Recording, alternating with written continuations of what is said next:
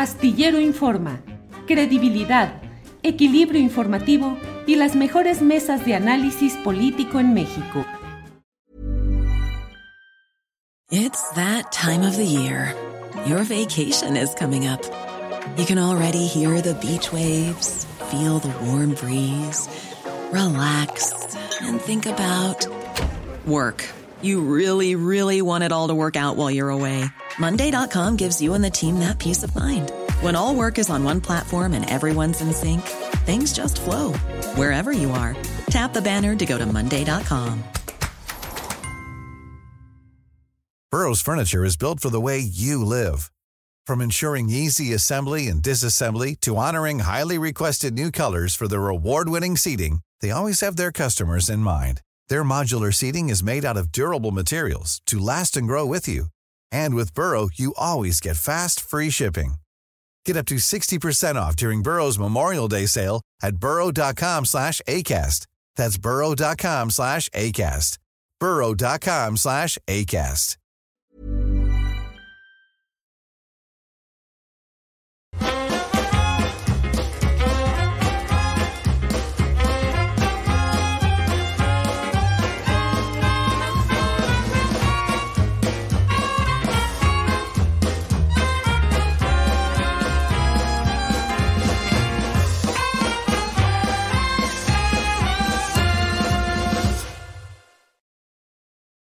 Buenas tardes, Temoris, ¿cómo estás? ¿Cómo estás, Adriana? Muy bien, muy bien. Es, es jueves, hoy es por, por cierto jueves de marcha porque van a, van a protestar por las agresiones contra la- las comunidades eh, zapatistas en Chiapas. Entonces hoy es un, es un día importante para, para defender a las personas que están expuestas a esta violencia paramilitar en Chiapas.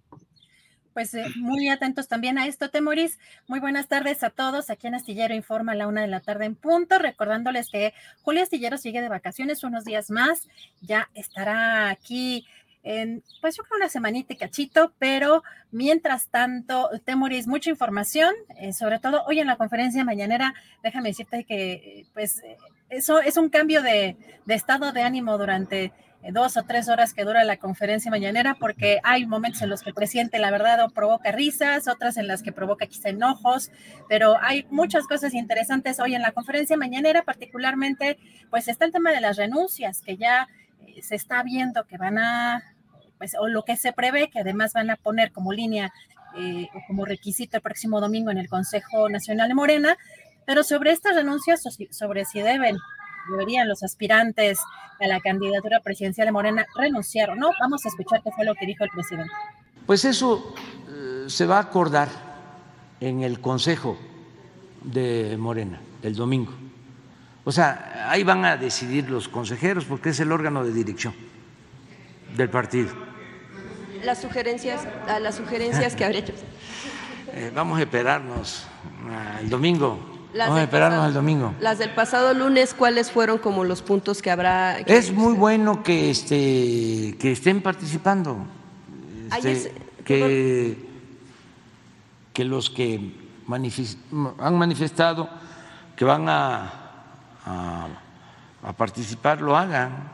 Y hay que esperar el domingo para ver eh, las reglas.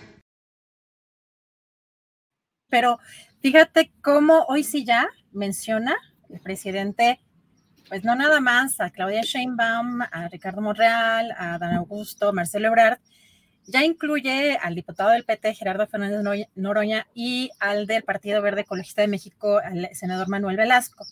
Pero vamos a poner atención en cómo los menciona, porque la verdad es que no es la primera vez que pronuncia así el apellido del diputado de federal del trabajo y pues le cambió el apellido a- a- al senador del verde. Vamos a escuchar.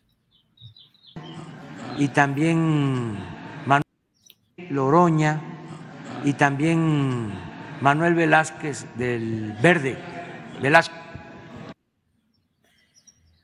Bueno, vamos a escuchar el segmento completo. Vamos a escuchar primero eh, cómo menciona a todas las, a todas las demás corcholatas, porque hoy precisamente eh, pues vuelve a mencionar a las corcholatas y también habló sobre si Juan Ramón de la Fuente, embajador de México en la ONU estaría en esa lista. Vamos a escuchar.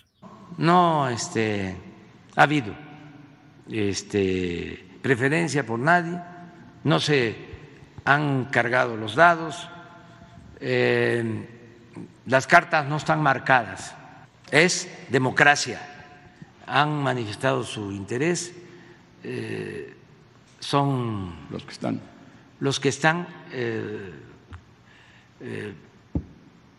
Claudia Sheinbaum, Marcelo Ebrard, Ricardo Monreal, Adán Augusto López Hernández y del PT Loroña y también Manuel Velázquez del Verde, Velasco. Y es, Noroña, no es la primera vez, no es la primera vez, Noroña le dice el presidente y Manuel Velázquez, Temoris. Pues sí, como que, pues, a ver, yo me pregunto por qué tiene preferencia por los de su propio partido y no por los de otros partidos. Pero sí, o sea, es que eh, ahí eh, la, diferencia es que Manuel Velasco se presenta, pues sí, como representante de una organización ajena. Pero, pero Noroña es diputado del, del Partido del Trabajo y se enoja porque no lo consideran dentro de las fichas de Morena, pero pues es, es de otro partido.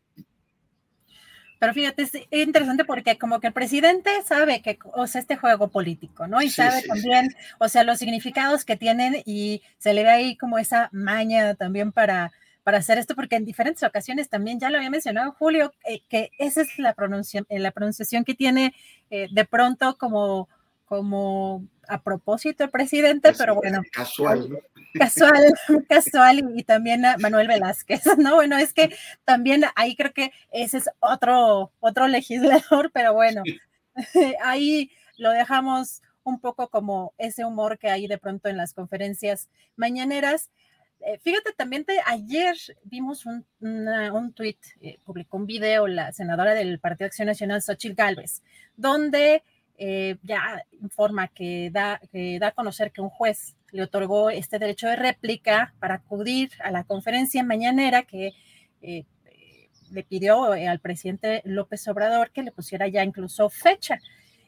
aquí en este mensaje dice, me acaba de otorgar el derecho de réplica. Señor presidente, usted dijo que si una autoridad se lo instruía, me daría ese derecho de réplica, así que vaya poniéndole fecha yo estoy bien puesta para ir a su mañanera. Y hoy le contesta así el presidente, vamos a escuchar.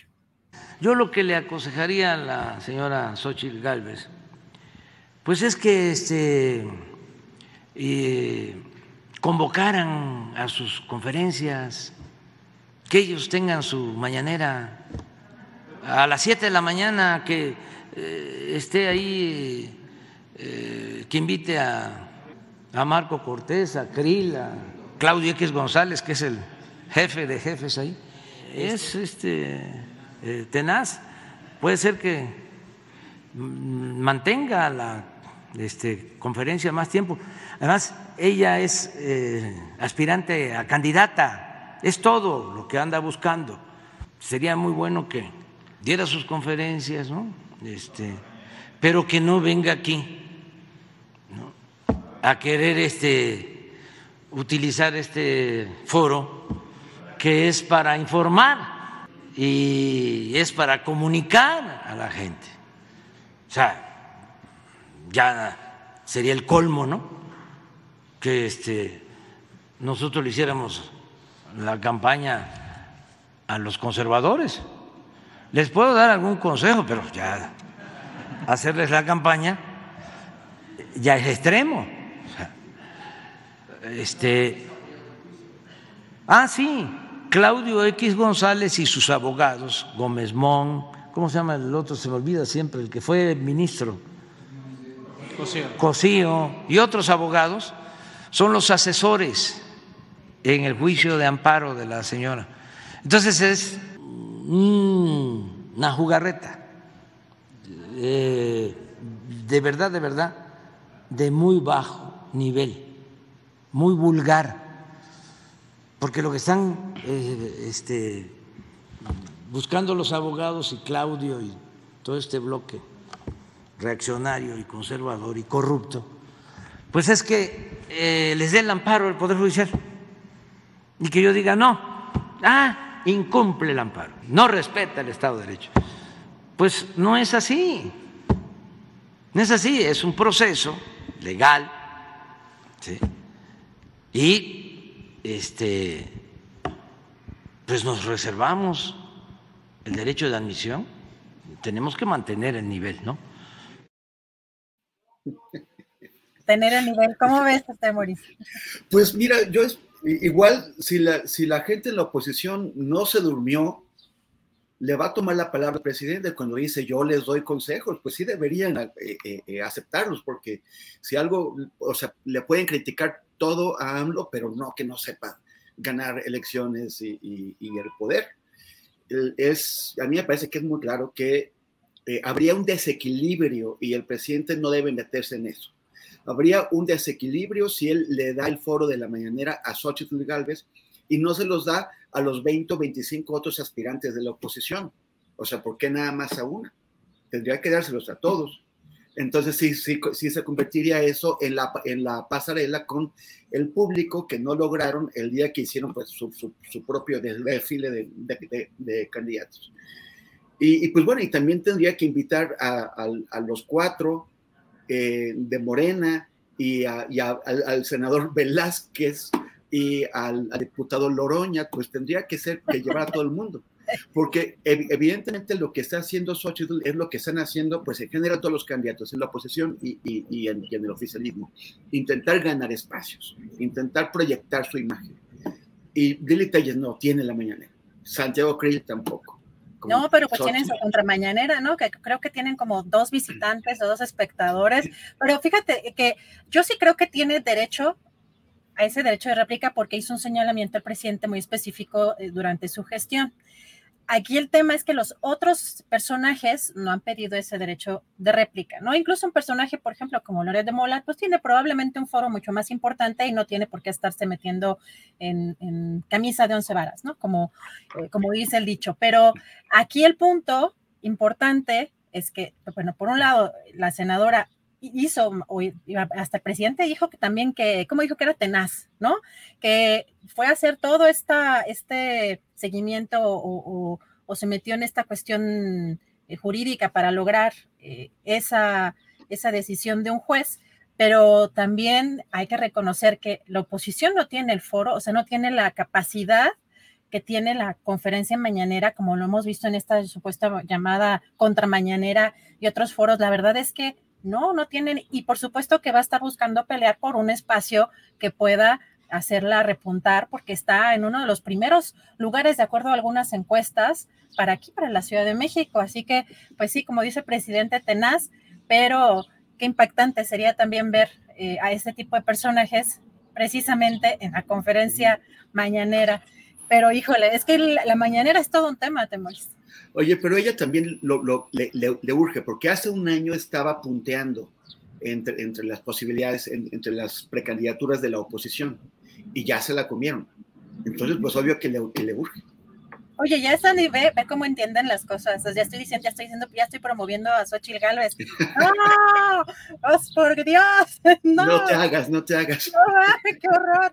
No, por supuesto que no, pero si el presidente hace señalamientos muy puntuales en muchas ocasiones y si ella promovió un recurso, ¿no? Eh, precisamente con esa intención, ahora pues la verdad es que sí es cierto que la oposición no levanta y no tienen ese tipo, yo no me imagino a una Lili Telles, por ejemplo, Temoris, no me imagino, o incluso una Xochitl Galvez con conferencias de esta naturaleza y que tengan ese alcance, pues jamás en la vida, ¿no? No, no van a lograr tener esa presencia eh, y esa influencia que tienen como tiene esta conferencia mañanera. Así que, pues, como dice el presidente Tenaz, me parece que en ese sentido sí es, y no creo que vaya a quitar el dedo del renglón, pero bueno, por lo pronto, allí el presidente dice que se reserva el derecho, el derecho de admisión, pero que consejo sí, el consejo sí, le da. Que, se, que le agarre la, palabra. Yo creo que, que Xochitl Galvez podría, es más, le haría un servicio al público haciendo lo que, lo que hacía antes para llamar la, atención, que las fiestas privadas de esos señorones, ¿no? De Diego Fernández de Ceballos o, eso, grababa lo que pasaba ahí, quién iba, lo cual es muy útil para saber realmente más, o sea, tras bambalines, quién se lleva con, quién, quién le hace la solicita cínica a quién, en los, los juegos de la, de, la, de la hipocresía, porque mostraba lo que pasaba en esas fiestas. Yo creo que la, o la regañaron y ya no lo hacen, o ya no la dejan pasar con, con, el celular, o ya no le invitan, ya saben cómo es, y ya no le invitan. Y el presidente lo, mismo le está diciendo, ya sabemos cómo eres, no tenemos que invitar. Exactamente. Pues mira, vamos a ver en qué termina este asunto. Por lo pronto fue hoy muy particular ver al presidente, pues incluso decir, ¿quieren ver aquí en la conferencia a Lito, a Carlos Salinas de Gortari, a Litelles? No, pues sí, sería, sería una situación un poco particular, pero también fíjate que en la conferencia mañanera eh, el presidente eh, ya dando o ya que dio arranque esta sucesión eh, presidencial el 24, hoy el presidente anunció que buscaría una reunión con consejeros del Instituto Nacional Electoral para iniciar una nueva etapa. Vamos a escuchar. Decir que hay la posibilidad de una reunión con los consejeros del INE. En Palacio yo los eh, voy a invitar.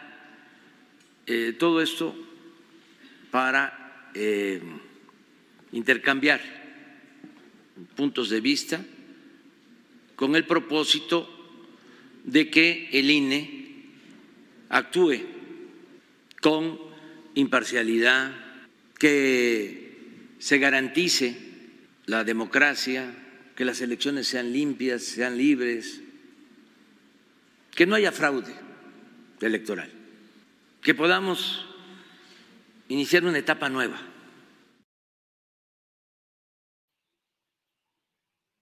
Pues así el eh, presidente hoy, eh, recordar que, bueno, ahora, pues ya incluso dentro del propio INE ya hay una nueva etapa con una nueva presidenta y ver eh, si realmente se va a llevar a cabo esta, esta reunión pues qué es lo que, qué es lo que se aborda y, en qué condiciones se da esta, esta reunión con consejeros del INE, Temores. Sí, oye, qué, qué, interesante. Hace un momento que dijiste, presidenta, no había caído en la cuenta de la coincidencia. No hay presidenta de Poder Judicial, hay presidenta del INE. Es probable que en un año eh, haya una presidenta de la, de, de la República, o sea, del Poder Ejecutivo. Y pues como pinta, pues vamos a tener presidente del legislativo, presidente de, de, cada cámara, hombres, porque pues por la disposición de lo que ha dicho, dicho el presidente de qué corcholata se quedaría con qué. Pero, pero qué interesante, ¿no? Que, que, que vayamos a ese momento en donde eh, dos de los tres poderes tendrán presidentes mujeres, además del INE, y bueno, poco a poco en los estados también están avanzando. Lentamente, la verdad, porque me parece que son 9 o 10 estados de los 32 los, los que en este momento tienen uh, gobernadoras, pero, pero bueno, hay, una, hay un avance importante. Pues sí, efectivamente vemos ya en, esta, en estos últimos años a mujeres en puestos importantes y sin duda es un tema muy relevante. Temori, regresamos en un en un momentito más. Ya eh, tenemos listo a eh, nuestro primer eh, invitado y pues también ya con la mesa de seguridad puestos. Temoris. Excelente. Gracias. Gracias, Adrián. Pues vamos, estamos, ya se está conectando Omar Martínez. Omar Martínez es el coordinador de comunicación de una organización que se llama Racismo MX. Y se, nos ocurrió conversar con él a raíz de un artículo que apareció ayer en el, en el, en el periódico El País, donde hablan sobre el tema del racismo en, en el cine, pero también en general en los medios culturales, en la industria cultural, eh, en la música. Es el racismo que muchas veces es consciente, pero que la mayor parte de las veces es inconsciente. Y que hay una transmisión de ideología, una, una transmisión de, una forma de ver el mundo que le llega, que, nos llega a todos los que consumimos estos, eh, estos, estos productos sin darnos cuenta de, de mayor manera que sin, sin saberlo vamos asumiendo el racismo.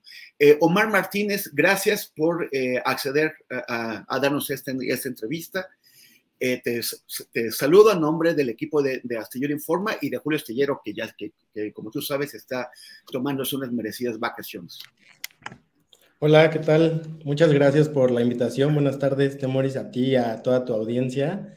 Eh, pues sí, justamente aquí estamos para, para, conversar un poco sobre, sobre ese, ese racismo que muchas veces vemos, pero al final no terminamos de, de, darnos cuenta que está ahí frente a nosotros en las pantallas o en la industria.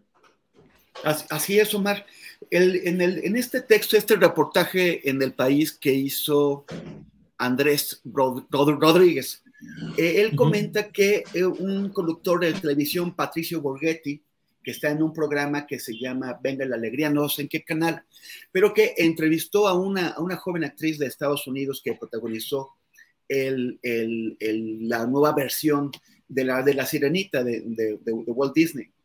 Y que, eh, y que causó una polémica porque, pues originalmente, eh, este personaje era una, una mujer blanca, una chica joven blanca y, y, y, pelirroja, y ahora fue una, una joven actriz que se llama Hale Bailey, que es, es afro, es afroestadounidense. Y él le, le dijo, Borghetti, a la, actriz, nadie de los que estábamos en esa sala ayer estábamos viendo el color de tu piel, todos, incluida mi mujer y mis hijos, estábamos perdidos en tus, ojos, todos. Y generó una, discusión porque para muchos esto es totalmente inocente, es normal, él estaba hablando de, de, su potencia actoral y que no le molestó el color de la piel y el tema está eso, está en eso, ¿no? Que no le molestó el color de la piel de una actriz. ¿Tú cómo lo ves? Así es, sí, justo fue, fue un tema que también conversamos mucho aquí en, en el equipo de Racismo MX y pues al final, aunque él haya tratado de hacerlo como un cumplido, que como un halago, entre comillas, pues termina siendo un poco lo opuesto. Hay, hay una, una cosa y, y, al final es parte de los sesgos inconscientes que tenemos respecto al tema de la discriminación en general en diferentes ámbitos, pero en la parte antirracista pues se le llama la ceguera del color, ¿no? De decir, pues yo no veo colores, yo no veo tonos de piel, yo no veo orígenes étnicos, yo veo personas, pero el problema que hay ahí, o decirle incluso, a enfatizar que no está viendo el color de su piel, enfatiza que de, un, de entrada lo está viendo, porque está haciendo ese, esa, esa señalización en, en el tono de su piel. Y en segunda, el tratar de también invisibilizar que su tono de piel no tendría por qué ser diferente o que no es algo que deba llamar la atención, pues de alguna forma también es no darle visibilidad a los, a, justo por ejemplo las críticas que, que, recibió la compañía que produjo la película al era una protagonista o una actriz afrodescendiente al frente para sustituir a ese clásico que en teoría pues es blanco, pelirrojo y demás, pues la compañía recibe todas esas críticas y decir que no vio el, tono de su piel es como si invisibilizara toda esa, esa respuesta que tuvo en redes sociales, esa decisión. Y claro que sí es necesario eh, saber y ser conscientes de que los tonos de piel existen porque esos tonos de piel reflejan eh, discriminaciones, reflejan estigmas, reflejan todas esas críticas que tuvo la, compañía, pues al no querer, al, al, ponerla como protagonista y de toda una gran parte de la audiencia, de decir o manifestar como cierto descontento al respecto, ¿no? Entonces, el, comentario, pues, por muy sutil que quiera ser, pues muchas veces forma parte de estas cuestiones o sesgos inconscientes que no sabemos que tenemos, que, pero que al final ayudan a reproducir ciertas prácticas eh, racistas. Hace eh, algún tiempo tuve una, una discusión con, con, gente que respeto y que quiero en, redes sociales, porque comentaba que, por ejemplo, eh, algunos elementos que, están, que estuvieron en nuestra infancia, elementos artísticos, que estuvieron en nuestra infancia y que siempre vimos como, como muy neutrales, como muy ingenuos, eh, como totalmente desprovistos de ideología, en realidad siempre van cargando una, una, una ideología, no, no necesariamente de manera consciente, o sea, o sea la, la, la, reproducción de la ideología se hace sin darnos cuenta. Es de manera, o sea, bueno, claro, claro, que hay la consciente, pero aquí estamos hablando de, de conocerse inconsciente. En particular con Cricri, eh, eh, este compositor de canciones infantiles que, tanta gente ama y, que hizo tantas cosas tan bellas, pero que sin, darse cuenta estaba reproduciendo la, ideología, por ejemplo, con canciones eh, como La Negrita Cucurumbé, en particular una, una, amiga mía que es mexicana, es, es, afromexicana, creció entre, entre personas mexicanas blancas, y, en la escuela siempre la ponían a bailar la negrita cucurumbé y, y ella, se sentía pues humillada porque además los niños no querían bailar con ella porque estaba mal. O sea, había toda una serie de agresiones sociales contra una pequeña niña que no entendía qué era lo que estaba pasando, por qué le estaban dando ese lugar. ¿Nos puedes eh, contar un poco cómo, cómo se produce este fenómeno de la reproducción inconsciente de, la ideología y en, particular el racismo.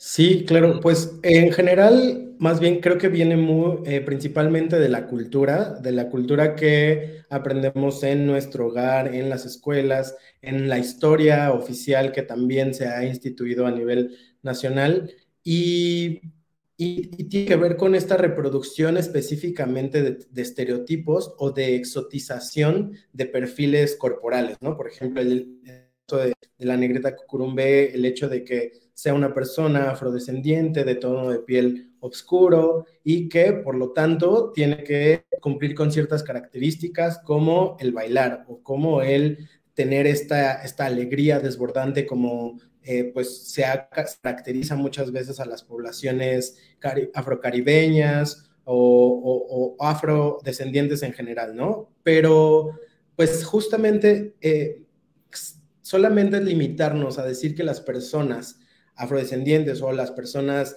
indígenas o las personas por sus características eh, corporales o su origen eh, cultural tienen que cumplir con ciertas cosas. Entonces, por bondadoso que pueda ser esta fotografía de la negrita Curumbé, pues termina siendo enmarcando a las personas similares a este personaje que tengan que ser así. Entonces, pues esta parte de todas las personas eh, afrocaribeñas pues tienen, eh, bailan salsa, bailan súper bien. Eso de alguna forma, pues bailar salsa no es, digamos, ningún eh, adjetivo negativo, pero al final pensar que todas las personas van a hacerlo en ese sentido, sí, de alguna forma es reproducir ese estigma de que tienen que hacerlo y, y, ese estigma adjudicándose a, su corporalidad. Eso es lo que lo convierte en un sesgo, aunque sea inconsciente y aunque sea bien intencionado, termina siendo estigmatizante de una corporalidad con esas características. Y, lo mismo ha pasado en comunidades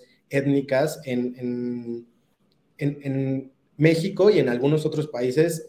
hemos identificado que hay personajes cómicos que pertenecen a alguna etnia de cada país, ¿no? Y se satirizan y se hacen eh, este, mofa de ellos y se convierten en personajes de comedia, pero pues al final no se les está respetando toda la diversidad de personalidades que existen dentro de esta comunidad, lo mismo que las comunidades afrodescendientes. Y también, y también se encierra a las, a las gentes en, en una supuestas habilidades y otras que no son. Por ejemplo, que se dicen que los, que, que, los afros son buenos para el deporte, buenos para, para el baile, como dices tú, pero entonces no para las matemáticas o no para las ciencias o no, o no, o no para la economía.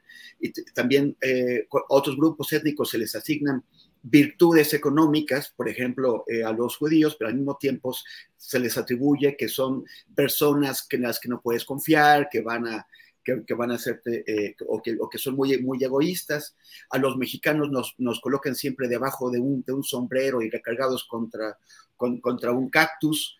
Eh, o sea, todo, todo, eso. pero cuando das, o sea, muchas veces muchas personas no se dan cuenta que cuando dan por bueno un prejuicio al, respecto de, de, de, otro grupo étnico, pues estás también validando aquellos prejuicios que hay sobre tu propio grupo étnico. ¿no? Sí, claro, y no, solamente, además de los grupos étnicos, sobre las propias corporalidades, o sea, como bien dices, esto pasa incluso eh, en un origen eh, geográfico, o sea, pensar que todas las personas que provienen de algún país de Asia tengan que ver o que sean expertas en tecnología o dices en matemáticas o que sean, que tengan una gran inteligencia, o sea, no no podemos adjudicar, aunque sean eh, pensamientos o prejuicios, tanto positivos como negativos, el adjudicarlo a una corporalidad o a un origen étnico, eso es lo que, lo que nos, no, nos deja eh, percibir ese, ese ligero o ese sutil racismo, porque al final en cualquier grupo poblacional existen personas y existen personalidades de todo tipo. Hay personas que son buenas para las matemáticas, hay personas que son buenas para el arte, hay, son buenas para todo y sin importar ni, ni, su, ni su aspecto físico, ni su origen eh, cultural o étnico. Entonces, sí, claro, eh, se, se, confunde y ahí, y ahí entramos incluso en el problema de la representación, ¿no? De decir, ah, no, es que, em, o, pasa muchas veces en el cine, de, pues si es alguien... Criminalizado, pues entonces tiene que tener ciertas características. Y entonces ponemos a la persona morena, ponemos a la persona este, que viene de un estrato social bajo, y entonces sola, pensamos que solamente esas personas pueden delinquir cuando pues sabemos que las personas delinquen por diferentes motivos, razones y en diferentes niveles sin importar sus características físicas. También esa, esa parte se convierte en criminalización y ahí es cuando incluso puede tener como consecuencias más fuertes.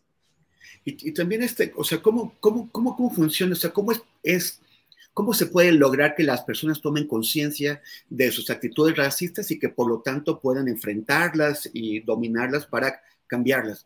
Eh, recuerdo un, un, debate que hace un par de años organizó Racismo MX con, con Tenoch Huerta, con Maya Zapata, en donde también estuvo eh, Chumel, eh, este personaje de, de, de bueno, Chumel.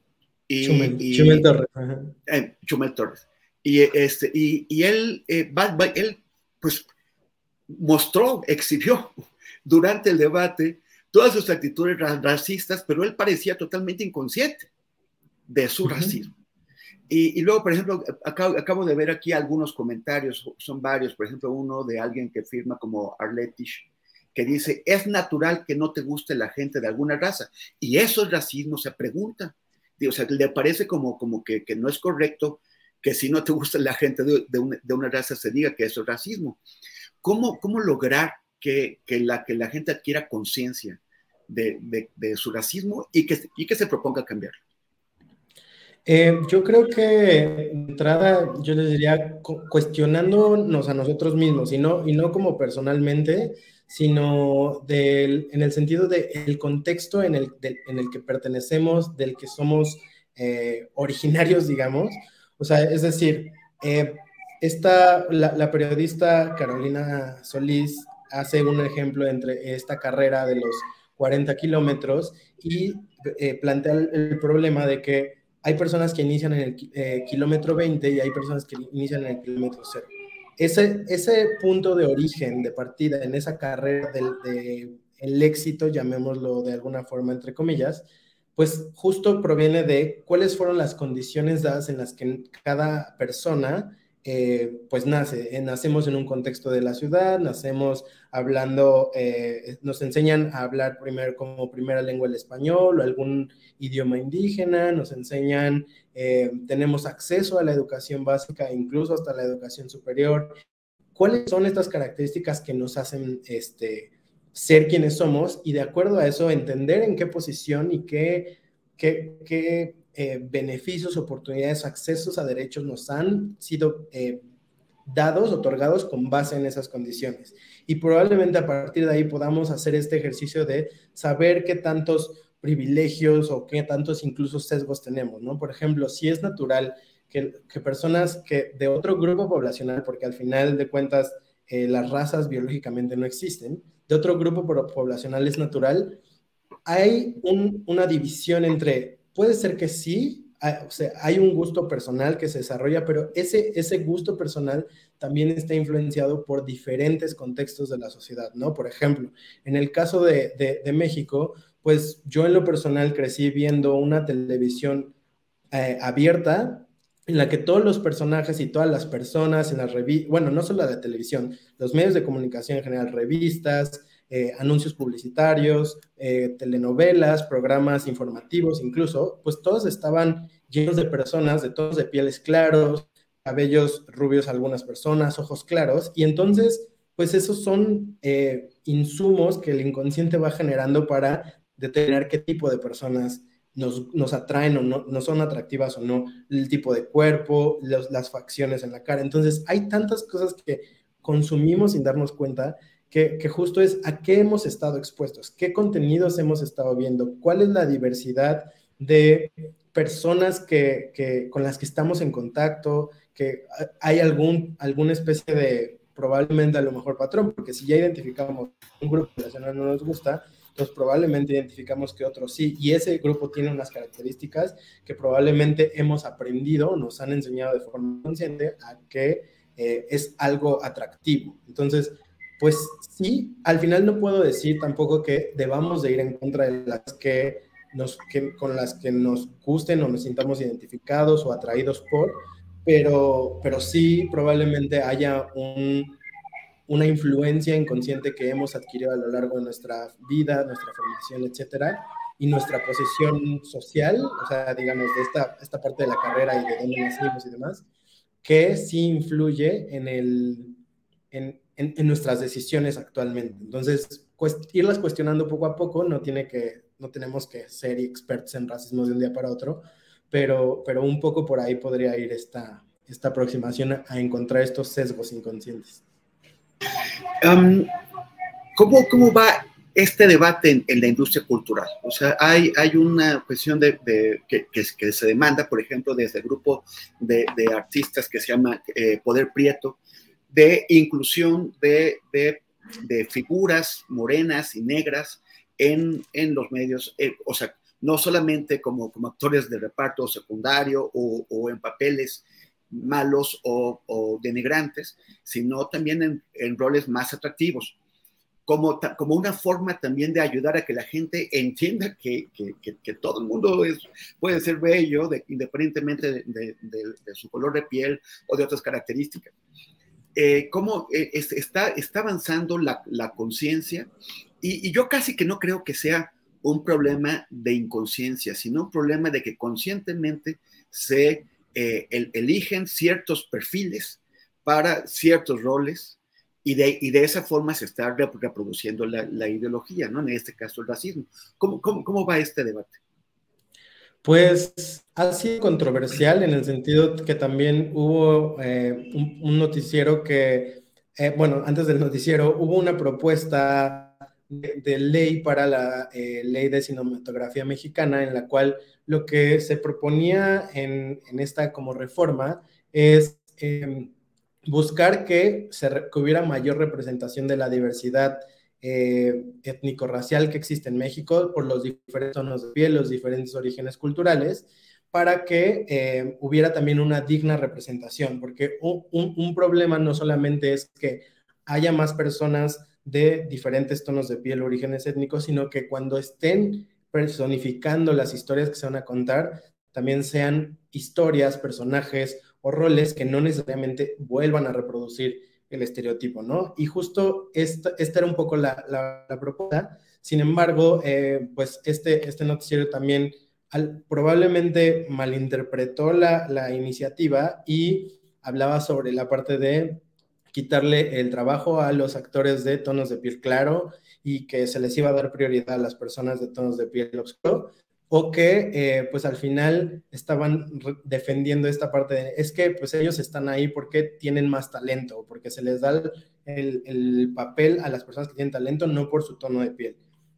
Entonces, ha sido, ha sido controversial, sin embargo, también se ha demostrado que la representación dentro de, las, dentro de los contenidos justamente tiene este impacto que ayuda y puede ser un, gran, una, gran herramienta para ir este, pues, cambiando, dándoles la vuelta a estos estereotipos que normalmente han sido estigmatizantes de forma negativa hacia las personas de tonos de piel oscuro. ¿Por qué? Porque normalmente nos han contado las historias con una dignificación de estas personas y al contrario, perdón, se les ha, se les ha puesto como en roles de criminalidad, en roles de asistencia social, en roles de eh, marginación económica, etcétera, cuando pues habemos y, y, no, no podemos negarnos a ver la realidad en que en México somos alrededor del 80% de personas de tonos de piel moreno, en los que pues no todos estamos, o sea, si hay una gran pero no todos son, son ni, somos esas personas que se ven representadas en la televisión. Entonces, no, no tenemos esos, esos, este, esas referencias para, para, combatir esos estereotipos. Y, y, claro, al final también recientemente recuerdo haber visto eh, un, un tuit de una integrante de, del movimiento de Poder Prieto que decía, al final el movimiento no busca que incluso solamente los integrantes del movimiento sean quienes se vean beneficiados por esa representación, sino que todos los, o sea, allá afuera hay tantos actrices y actores de orígenes afro, de orígenes indígenas, de orígenes mestizos, pero de tono de piel eh, eh oscuro, que también están buscando esos, esos, eh, esos, esos trabajos. Y, ay, perdóname. Y que al final, eh, y, que al final, pues muchas veces las oportunidades no están repartidas en igualdad de condiciones, ¿no? Y, pasa esto de, bueno, pues entonces no, no vamos a contratar actrices o actores eh, racializadas o racializados, pero pues caemos en, esto que decía el artículo de, de, em, de, Andrés, que eh, pues se cae en la parte del brown facing, que es esta parte de tomar... Eh, actores o actrices de tonos de piel claro y pues medio asimilarlos, broncearlos, hacerles algo para que sean un poco más oscuros para entonces justificar que ya hay representación. O incluso que pasa lo contrario y es chistoso porque eh, en, otros, en otros casos pues hay personas que sí son racializadas y se les blanquea la piel con filtros para hacerlo mucho más comercial o para hacerlo mucho más atractivo pensando que solamente ese tipo de em, apariencias son las atractivas. Entonces, por un lado negamos la racialidad y por otro tratamos de llevarla de una forma injustificada porque pues habiendo tanto talento y habiendo tantas personas que pueden ocupar esos, esos papeles, pues estamos las mismas, pero pues tratamos de parecernos inclusivos. Me, recordaste a Marlon Brando en el papel de Emiliano Zapato. Gracias, gracias Omar Martínez. Eh, por, por, por, esa entrevista seguiremos conversando sobre, sobre este tema tan importante. Te enviamos un saludo. Muchas gracias por la invitación. Igualmente un saludo por allá. Gracias. Y ahora vamos a conversar con Ricardo Hernández Ruiz. Eh, él, es, él es un periodista que trabaja en, en Quintana Roo y acaba de, de, publicar un reportaje, una investigación muy interesante sobre cómo funciona el, sistema de migración mexicana en esa zona, en, particular en Cancún, donde se van contra migrantes, contra turistas, eh, y hay, eh, pues, y, las estancias migratorias son un, ámbito de corrupción. ¿Cómo, hola, Ricardo, ¿cómo estás? Hola, hola, Temoris, ¿cómo estás? Todo bien por acá. Muchas gracias por la invitación y un saludo a tu auditorio. No, al revés, te, te agradecemos.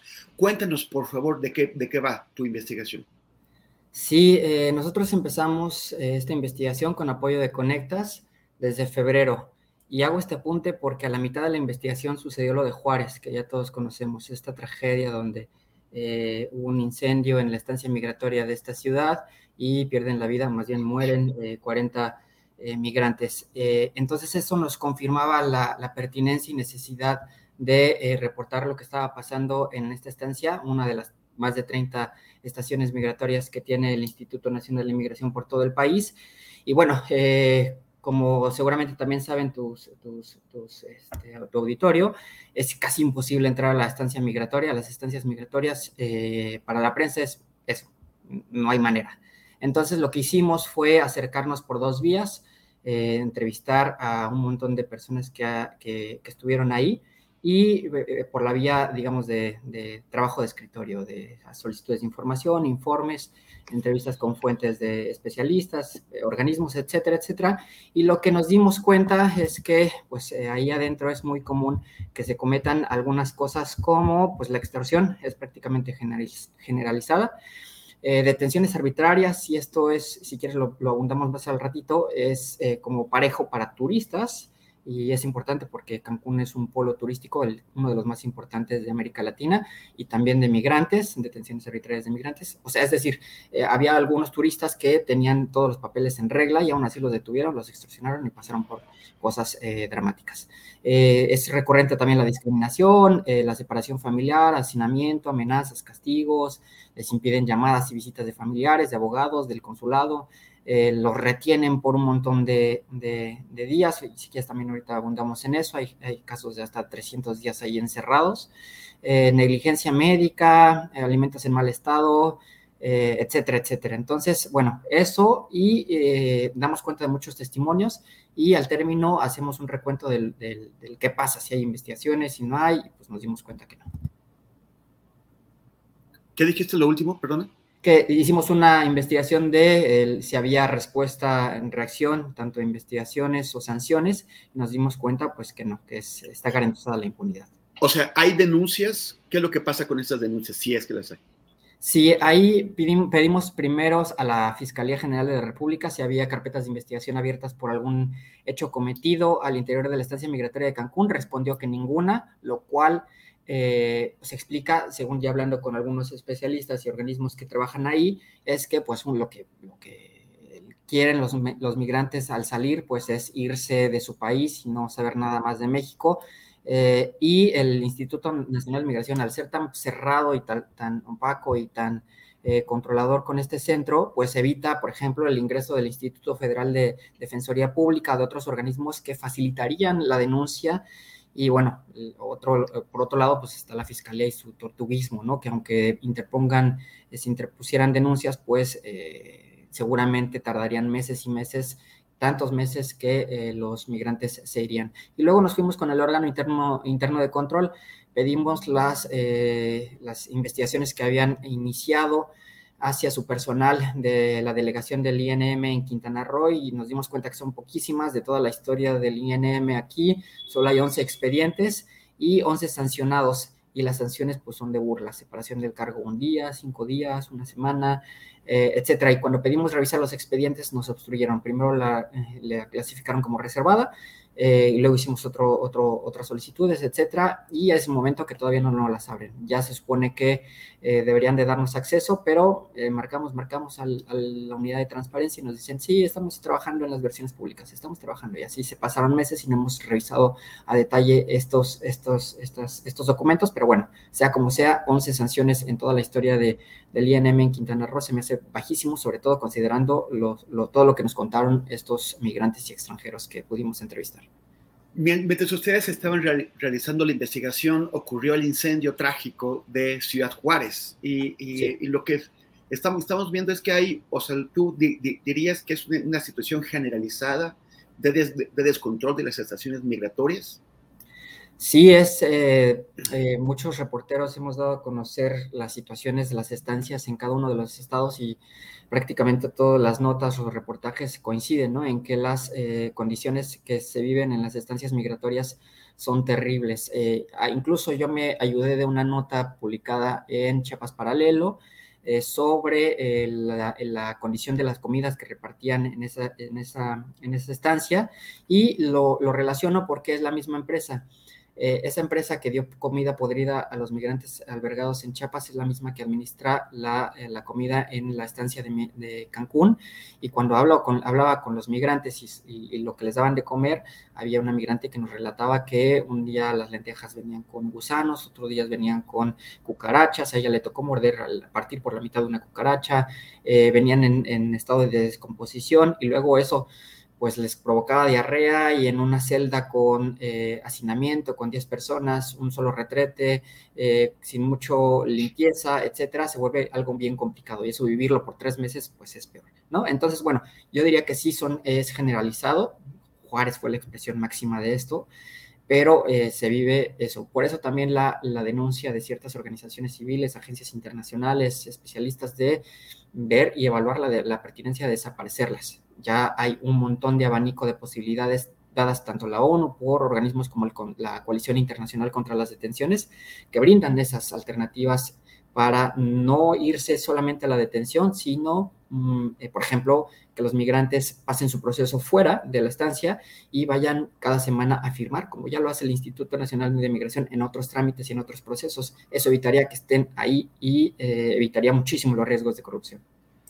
Em, estamos un poquito carrereados aún mucho porque, porque se, nos, se nos han amontonado las, las cosas, pero, pero Ricardo, ya para concluir, el, a partir de lo de Juárez, el gobierno inició algunos eh, cierres o suspensiones del trabajo en las, en, en las estancias.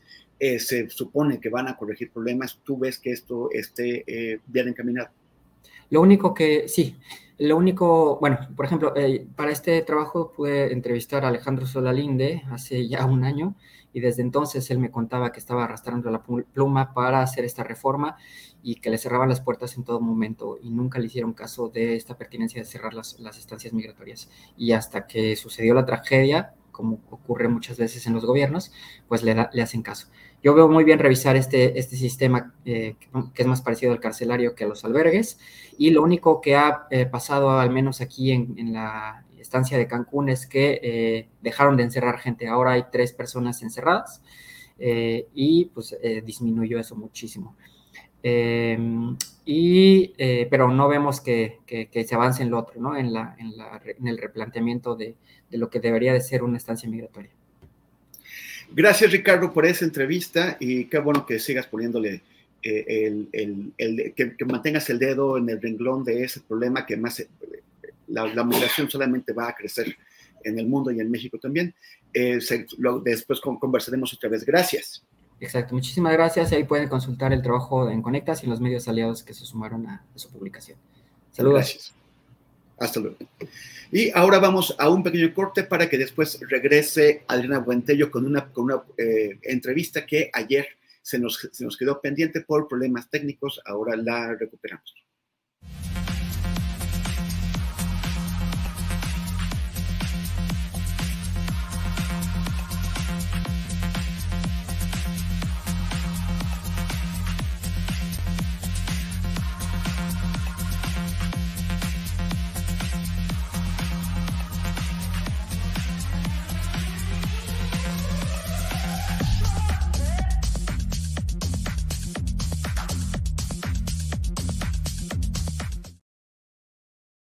Bueno, y ya estamos aquí nuevamente con Patricia Ortega.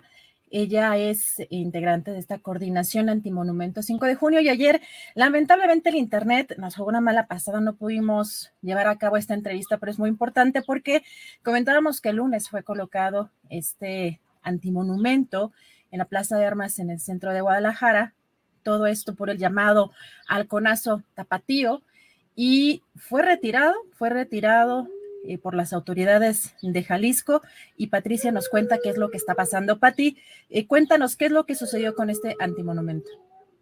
Sí, bueno, pues básicamente esto que comentábamos, este, Adriana, bueno, primero gracias por invitarnos a platicar esto. Este, la, la, verdad es que, bueno, la, el antimonumento se puso con la intención de traer a la memoria este abuso de la autoridad que se dio el 4, 5 y 6 de junio, pero también el 4 de mayo cuando fue asesinado Giovanni López, este, que fue detenido por la policía porque no traía cubreboca, estaba caminando en la calle, regresaba de su trabajo y después fue muerto por la misma policía en los separos pues, de, la, de, la, de la comisaría de Islahuacán del Río.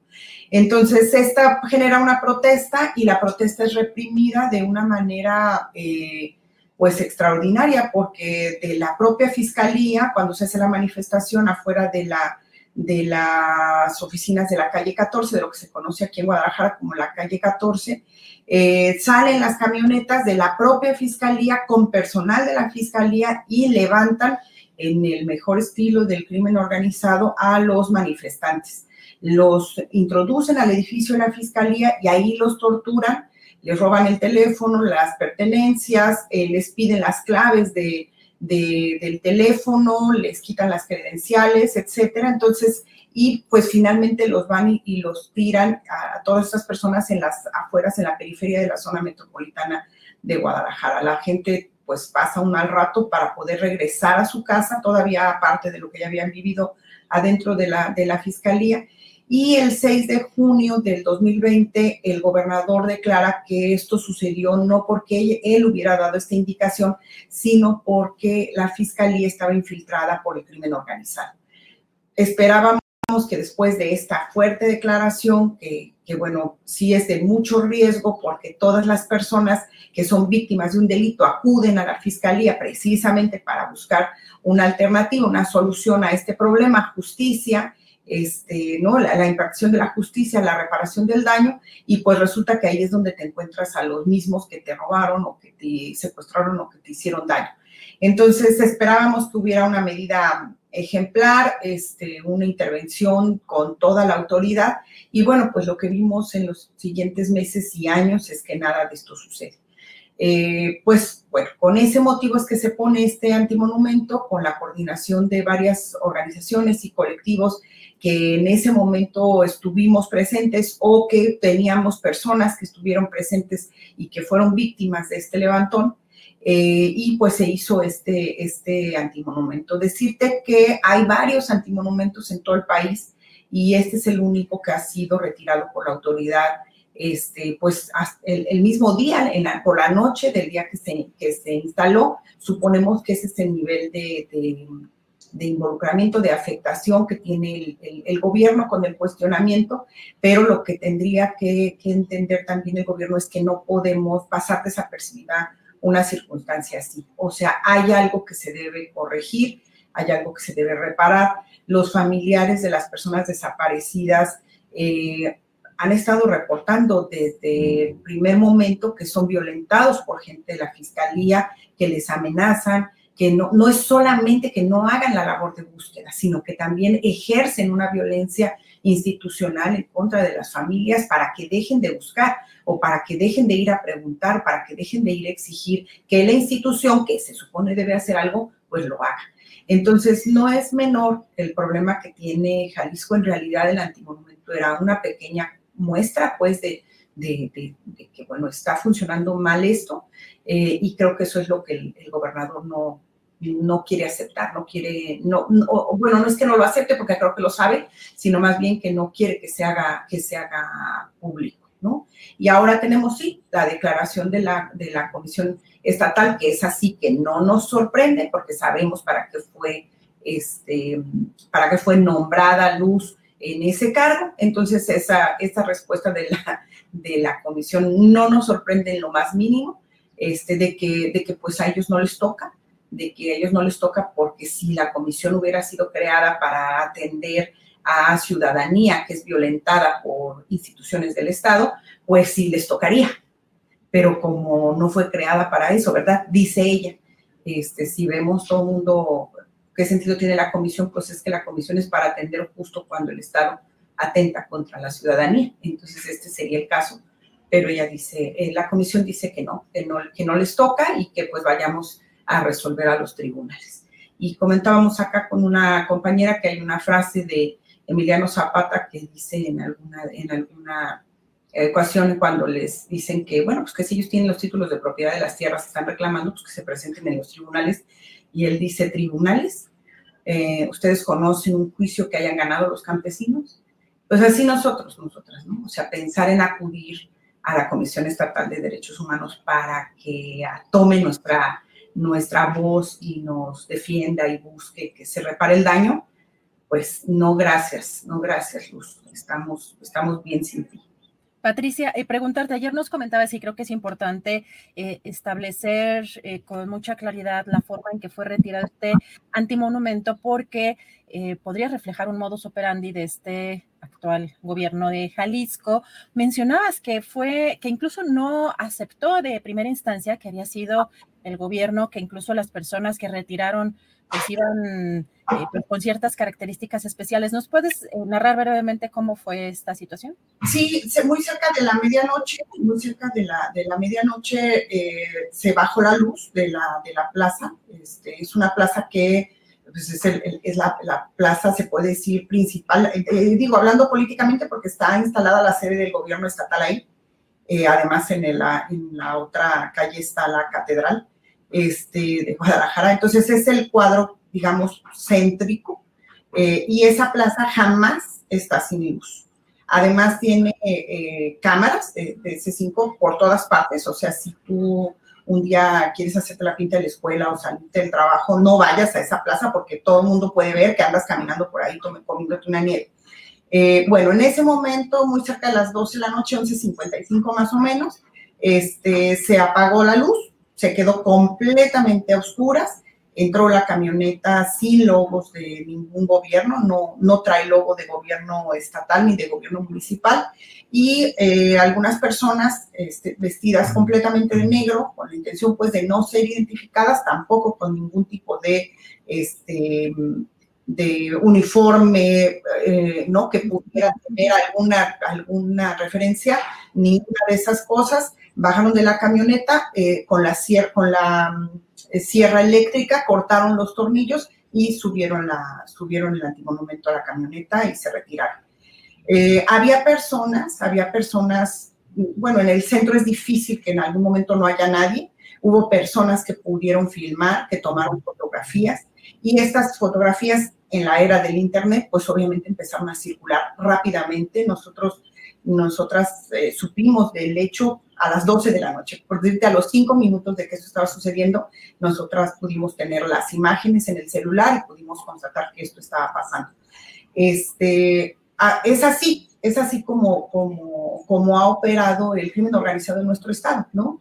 Este, a oscuras, eh, eh, con varias personas que madrugada. tienen en la madrugada, te suben a un vehículo, o sea, hay miles de relatos en ese mismo sentido. Y es lo que ha, lo que ha sucedido en este caso con nuestra, con nuestra confianza en un, en un gobierno para el cual, al cual, el cual tiene obligaciones, tiene responsabilidades eh, y, no las ha, no las ha cumplido. ¿no? Decíamos, recordamos que, que, Carlos Montemayor habla de una violencia institucional y dice que esa, la violencia institucional es la primera violencia. O sea, cuando las instituciones del Estado que están creadas para resolver, para atender las necesidades de la ciudadanía, no cumple con su, función, esa es la primera violencia. Y luego la otra violencia, la que viene de respuesta de la ciudadanía, que se organiza, que reclama, que se manifiesta, que, que exige, esa, ese es un segundo momento, ¿no? Porque luego el Estado reclama de que, bueno, son acciones violentas, tendrían que haber pedido permiso, presentar un oficio. No, es que primero tú tendrías que haber atendido las necesidades de la población, porque estás obligado.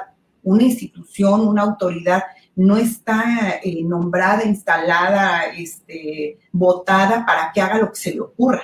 Tiene una responsabilidad, tiene obligaciones y las autoridades están obligadas a fundamentar por qué están haciendo una cosa u otra.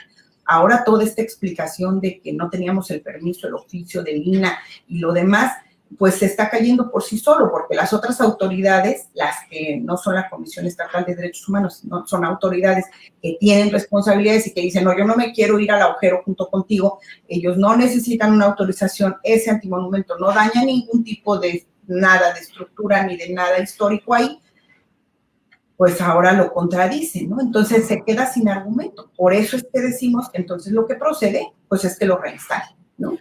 Patricia, pues te agradezco mucho la oportunidad de platicar contigo, de saber qué fue lo que ocurrió, también cuál fue el motivo, por supuesto, por el cual eh, pusieron, colocaron este antimonumento y estamos muy pendientes de las acciones eh, que llevan a cabo, porque me imagino, me imagino que van a eh, buscar otra vía o van a, o piensan en la reinstalación en otra zona. No, estamos pensando en exigir hasta ahorita el acuerdo entre los colectivos, que bueno, todavía lo estamos platicando porque es muy reciente, eh, pero el acuerdo entre los colectivos es exigir la reinstalación ahí donde lo habíamos instalado, dado que no hay una, eh, una explicación, una justificación para haberlo retirado.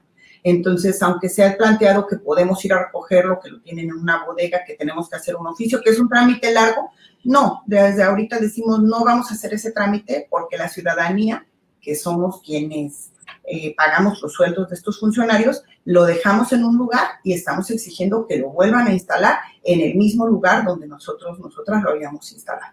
Entonces, pues eso, sí, te, te agradezco que, que, nos des el espacio y que, pueda, y que puedas dar seguimiento a la nota porque creemos que va a tardar un rato en, en resolverse este conflicto. Así es muy importante. Por supuesto, Patricia, te agradezco mucho la oportunidad de platicar contigo y seguiremos atentos a este tema. Muchísimas gracias y buenas tardes. Bien, me dejas, me dejas poner mi cartelito de Nuara Guerra. Claro, por supuesto. La, la, acción de la, de, la acción global por la defensa del territorio en, el, en Chiapas con el STI. Gracias. Gracias, Patricia Ortega. Estaremos atentos. Buenas tardes.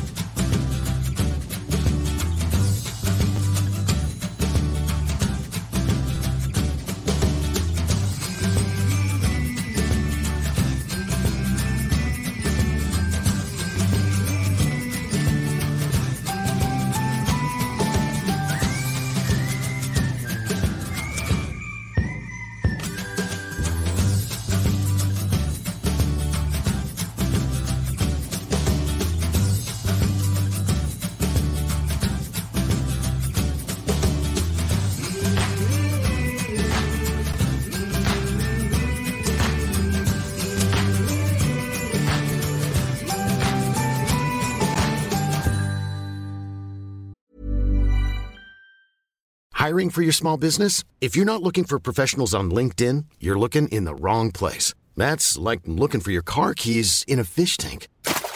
LinkedIn helps you hire professionals you can't find anywhere else, even those who aren't actively searching for a new job but might be open to the perfect role. In a given month, over 70% of LinkedIn users don't even visit other leading job sites. So start looking in the right place. With LinkedIn, you can hire professionals like a professional. Post your free job on linkedin.com slash people today. Hey, it's Ryan Reynolds, and I'm here with Keith, co-star of my upcoming film, If, only in theaters May 17th. Do you want to tell people the big news? All right, I'll do it. Sign up now and you'll get unlimited for $15 a month in six months of Paramount Plus Essential Plan on us. Mintmobile.com slash switch. Upfront payment of $45 equivalent to $15 per month. Unlimited over 40 gigabytes per month. Face lower speeds. Videos at 480p. Active Mint customers by 531.24 get six months of Paramount Plus Essential Plan. Auto renews after six months. Offer ends May 31st, 2024. Separate Paramount Plus registration required. Terms and conditions apply if rated PG.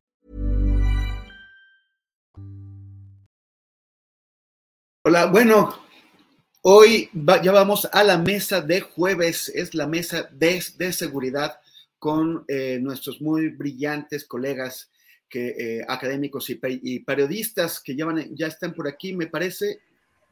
Ya, ya veo, ya los veo por aquí, a los tres. Ah, pues excelente, ya aparecieron. Eh, Ricardo Valderas, gracias por acompañarnos en este jueves. ¿Cómo estás? Querido Tembris, Lupita, Víctor, muy contento de compartir este espacio con ustedes y saludo al auditorio de Astillero. No vas a creer. Gracias. Y Guadalupe Correa, ¿cómo, cómo estás? Parece que alguien te habló. Pero... Este, no, no, no, estoy, estoy bien, estoy muy bien, Temoris, aquí, este, aquí en el centro, eh, este, con, muy contenta de estar con todos ustedes aquí como todos los jueves a las 2 de la tarde. Excelente. Y Víctor Ronquillo, ¿qué tal tú? Hola, pues aquí, como dice Lupita, contento de estar con ustedes, de compartir estas reflexiones con, con nosotros y obviamente con el público que amablemente nos escucha. Gracias. Eh, bueno, pues empezamos con el tema Murillo Caram. El, como ustedes saben, esto ha sido, pues su proceso ha sido muy, muy accidentado, no solamente porque el ex procurador general de la República, el, el responsable político, de la mentira histórica del caso Yotzinapa, que, está eh, acusado por desaparición forzada, por tortura, eh, está, eh, pues fue detenido el año pasado en una acción muy, muy extraña, irregular, en la que la Fiscalía Especial que estaba preparando su caso y, e, e imputarlo, pues ellos estaban fuera del país, habían ido a Israel a tratar de conseguir la extradición de Tomás Herón de Lucio. Y mientras estaban volando, justamente cuando estaban en vuelos, el procurador, no, perdón, el fiscal general de la, de la República les arrebató el caso, o sea, con su desconocimiento, y puso a la unidad de asuntos internos a llevar lo que desconocían totalmente eh, que, era lo que pasaba en, este caso. Eh, los regañó el juez cuando se dio cuenta de que pues estaban imputando a Morillo Caram sin saber de por qué lo estaban imputando, cuáles eran los, elementos, hasta no conocían el caso y el juez los los amonestó ahí y, les advirtió que si a la siguiente volvían a hacer eso, pues eh, iban a tener problemas grandes. El, el, tema es que esto fue parte de, de, una serie de maniobras que provocó que el fiscal especial del caso Yochinapa, Omar Gómez Trejo, renunciara, no solamente renunció, sino que eh, se tuvo que ir del, del, país porque temía una serie de represalias y eh, la, la, Fiscalía General tomó ya todo el tema Yotzinapa, de luego lo, lo pusieron en, en, manos del fiscal Rosendo Gómez Piedra, que tampoco estaba al tanto, o sea, una persona igualmente ajena al caso. Y ahora tenemos eh, esta, o sea, bueno, no, no, han detenido a nuevas figuras importantes, se cancelaron 21 órdenes de aprehensión, eh, entre ellas 16 de militares, 16 de, del ejército, y, y, y, bueno, detuvieron a unos policías estatales, o sea, realmente el, caso ha estado todos estos meses bastante en el aire. Y ahora eh, se, se, solicitan 82 años de, de prisión contra Murillo Karam. Eh, la pregunta es qué tan sólido está el caso cuando pues ha sido tan, eh, um, tan, lleno de brincos. Y en general, ¿qué es lo que está pasando con el caso de Yotzinapa en las condiciones actuales? Porque también hay que recordar que cuando fue designado el fiscal especial Rosendo Gómez Piedra, fue hecho a espaldas de las madres y los padres de los 43 desaparecidos de Yotzinapa, que se quejaron, que pidieron, le pidieron al presidente que por favor reconsiderara y que consensara con él el nombramiento de un nuevo responsable del caso. Y no les hicieron caso. Entonces, eh, Guadalupe Gómez Correa, ¿tú cómo ves la situación ahora? ¿Qué es lo que pasa con esta imputación contra Murillo Caram? y en, general con las condiciones en las que eh, está el, el, caso de Yotzinapa ahora. Definitivamente, Temoris, pero yo me llamo Guadalupe Correa Cabrera, Ay, no, no es cierto. este, Guadalupe Gómez Correa, es que estabas probablemente pensando en Omar Gómez ese Tagle, eh, el, este, quien, quien realmente hizo un trabajo muy loable, eh, muy interesante. La otra vez tuve el, el, el privilegio de reunirme con él y conocer de primera mano una, una historia una historia escalofriante porque este, desde que sucedió, en este 2014, pues a la fecha no tenemos realmente una certeza de que va a haber justicia y no hemos encontrado a los estudiantes desaparecidos. En un, en un evento pues muy, muy complicado, el presidente de la República prometió que este caso se iba a investigar, volvió a llamar a los trabajos del grupo este, de expertos independientes, interdisciplinarios de expertos independientes. Hemos hablado varias veces sobre ese reporte, sobre esas investigaciones y hemos este, también resaltado, porque ese reporte lo resalta, y lo pone en la mesa la participación de las Fuerzas Armadas, no solamente en la perpetración de un crimen, sino en, la, en el esfuerzo para de alguna forma este, pues taparlo, ¿no? Y esto creo que queda muy claro en todas las investigaciones que se han hecho, en los diferentes reportes. El grupo interdisciplinario de expertos independientes hizo un trabajo pristino y sí, definitivamente ha habido pues momentos muy complicados, ¿no? Esta falta de coordinación entre la Secretaría de Gobernación, el grupo interdisciplinario de expertos independientes, lo que tuvo que hacer Omar Gómez de salir del país y bueno, eh, la, la asignación a otra persona para ocupar ese espacio sin tener el conocimiento de las investigaciones y de todo el caso. Y ahora, el eh, nuevo AP de la Fiscalía, de alguna forma queriendo dar, si no carpetazo, pero dar la, la este, pues este, la visión de que algo se está haciendo, ¿no? Porque si no se hace nada, si quedamos como están las cosas, pues el gobierno de Andrés Manuel López Obrador tendría uno de sus grandísimos fracasos, porque fue una promesa de campaña, fue una de las primeras obras del, del, este, del gobierno de Andrés Manuel, el querer realmente hacer justicia en este caso y de ver dónde están los estudiantes desaparecidos. Esto no ha sido así. Sabemos también cómo la Fiscalía General de la República pues tiene una por lo menos este, por, en, estos años de existencia, pues tiene un récord de pues, eh, generación de pruebas eh, de una forma eh, pues no profesional y bueno, de integración de los expedientes donde se le caen los casos.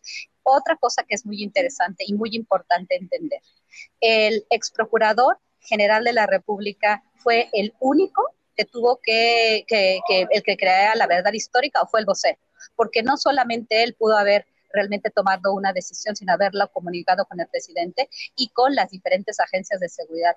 Todos los niveles de gobierno, como lo vimos en la investigación, estuvieron participando o participaban en esta desaparición. Y entonces, ¿realmente esos 82 años van a hacer justicia o es simplemente un, intento desesperado de este gobierno de decir que se está haciendo algo. Y de alguna forma a muchas de las personas que han seguido este caso les queda esa pregunta, esa duda, ¿no? Estos 82 años realmente van a, van a hacer justicia y qué pasó con quien le dio la orden o quien aceptó la, la, mentira histórica, ¿no? lo que le llamaron la verdad histórica. Realmente la participación de autoridades a nivel local, a nivel estatal, las autoridades locales ya están, este, obviamente, por la falta de integración eh, correcta de pruebas, pues ya sabemos que, este, que el exalcalde y, y probablemente su familia y muy probablemente las autoridades locales, pues ya todos van a estar libres de, de, de cualquier culpa. Y entonces, ¿de qué estamos hablando? También el exfiscal general de la República, pues puede estar libre de toda culpa en los próximos años. Sabemos que también el papel judicial, los jueces este, en estos últimos años han dado carpetazo a varios temas. Y recuerdo el tema ahora, eh, lo que lo sucedió ahora con Yasmín Esquivel, ¿no? Y este carpetazo que se dio porque una jueza decidió que ella no había cometido plagio. Solamente ese tipo de, comentarios para empezar. Gracias. Sí, esto, esto de, de Yasmín Esquivel merecería una discusión aparte. En realidad es que hay tantos temas ahora. Pero, Ricardo, a ver, por, lo que decía Guadalupe Correa Cabrera, por, perdón por el, por el traspiés, eh, aquí hubo una coordinación. O sea, es la Procuraduría General de la República con la Agencia de Investigación Criminal.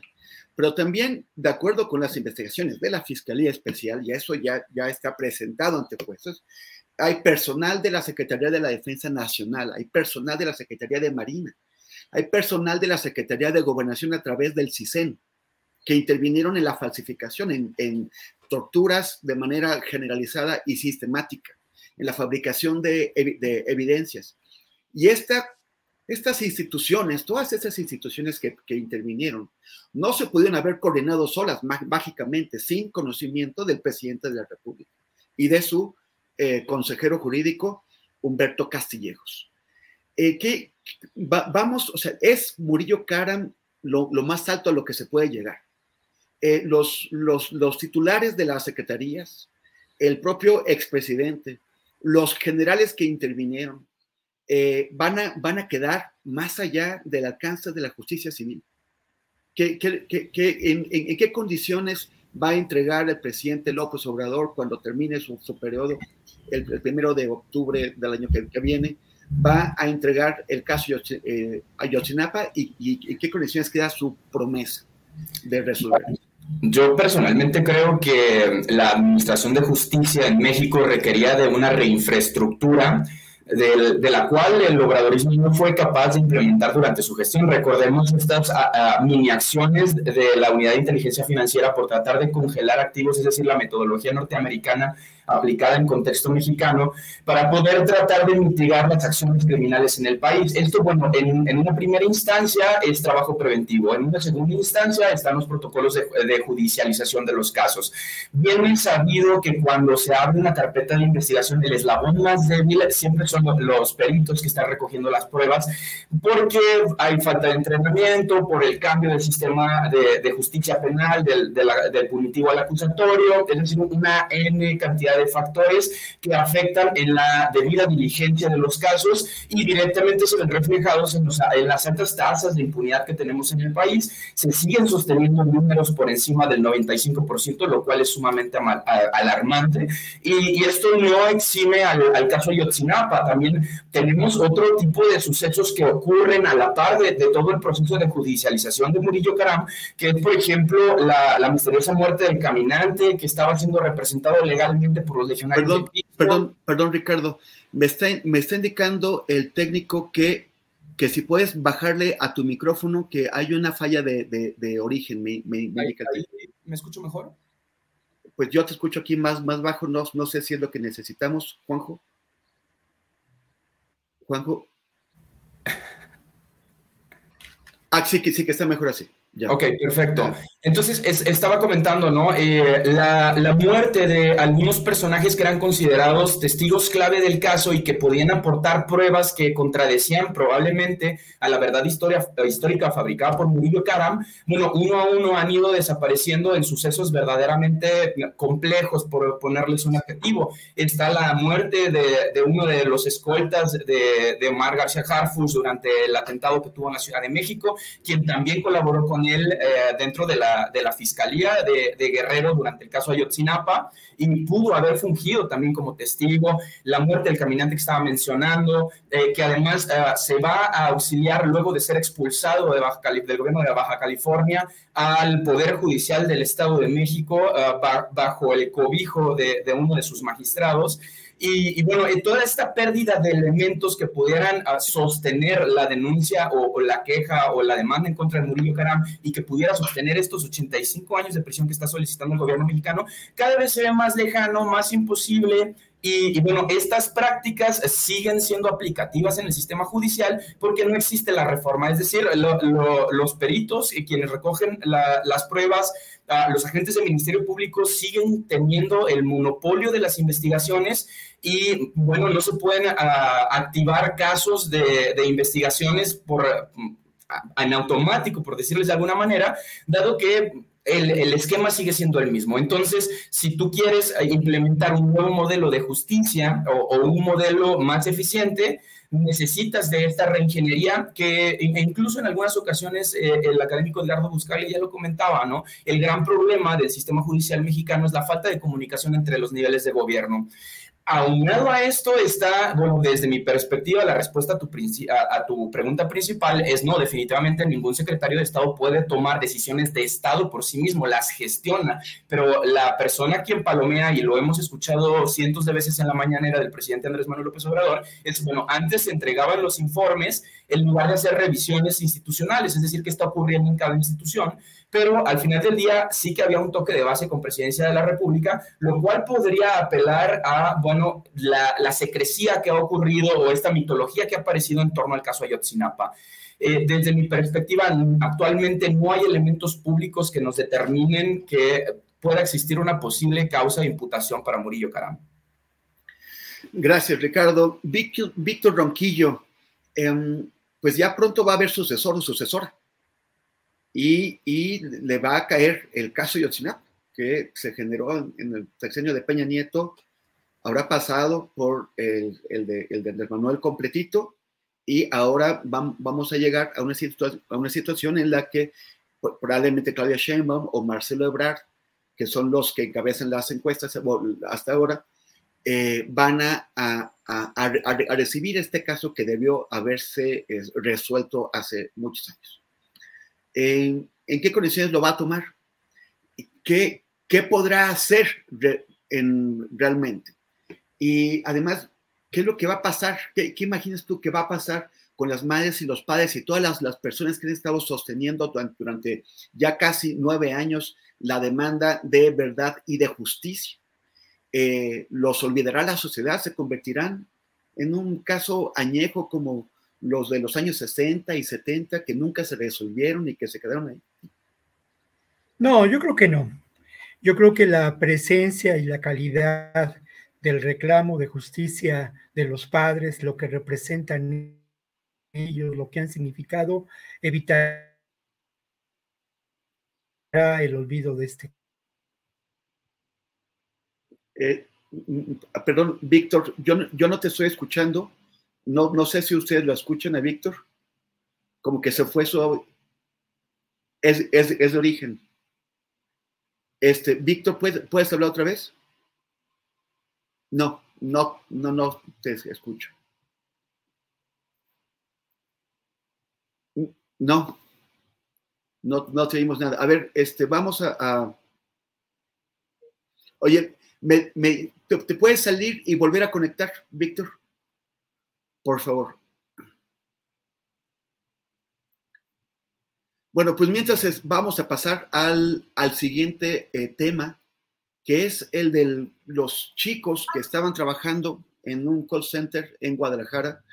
Eh, bueno, tú, Ricardo, eres de allá, sin, duda has, de haber seguido el, tema de cerca, pero bueno, según, según parece, grupos, eh, este grupo que, es denominado o conocido como Cártel Jalisco Nueva, Generación, tenía un call center con el cual eh, estafaba a ciudadanos extranjeros eh, y que usaba a estos chicos para este, esta estafa. Y la hipótesis que se ha planteado hasta ahora es que ellos los chicos se, dieron cuenta de que todo era una estafa y que era peligrosísimo, quisieron salirse y no los dejaron y los asesinaron. Eh, es la hipótesis, no ha sido demostrada. ¿Tú qué, qué, qué, te dice esto? O sea, además de la de Guadalupe, además de la diversificación de, o sea, de un nuevo ámbito, digamos, de acción de estos grupos del crimen organizado, que es, es ese tipo de estafas y la instalación de de call centers el emplear a, chicos que necesitan trabajo y que de pronto se encuentran metidos en esto, eh, estamos, eh, es, algo nuevo, es, estamos, es, es indicativo de un nuevo eh, momento o alcance que, de, lo que está haciendo el crimen organizado. Este, sí, sí, Temoris, espero que no se escuche porque ahorita empezó a haber un, ruido muy, muy importante donde estoy yo, pero es un tema muy importante. El cártel Jalisco Nueva Generación, la diversificación de sus actividades criminales, el tema de los call centers, el tema del fraude a través de las llamadas telefónicas, que no, no solamente eh, estamos hablando del cártel Jalisco Nueva Generación, sino sí, claro, de otra más de sus actividades, este, y de nuevo, de que ya me hemos platicado bastantes veces, de una organización que no opera de forma vertical, que no opera de forma jerárquica, que opera bajo células. Son varias células. Y sí, en este sentido, como también Ricardo Ravelo escribió en algún momento al hablar de los Zetas, como una franquicia criminal. En ese momento, cuando Ricardo escribió sobre la franquicia criminal, yo no quise, o, más bien yo lo, yo lo entendía como si estuviéramos hablando de una empresa criminal, de una corporación. Pero en este caso, sí, muy probablemente, al analizar el cártel Jalisco Nueva Generación, estamos analizando una organización, un grupo que está formado por varias células, o más bien una franquicia criminal donde tenemos diferentes células.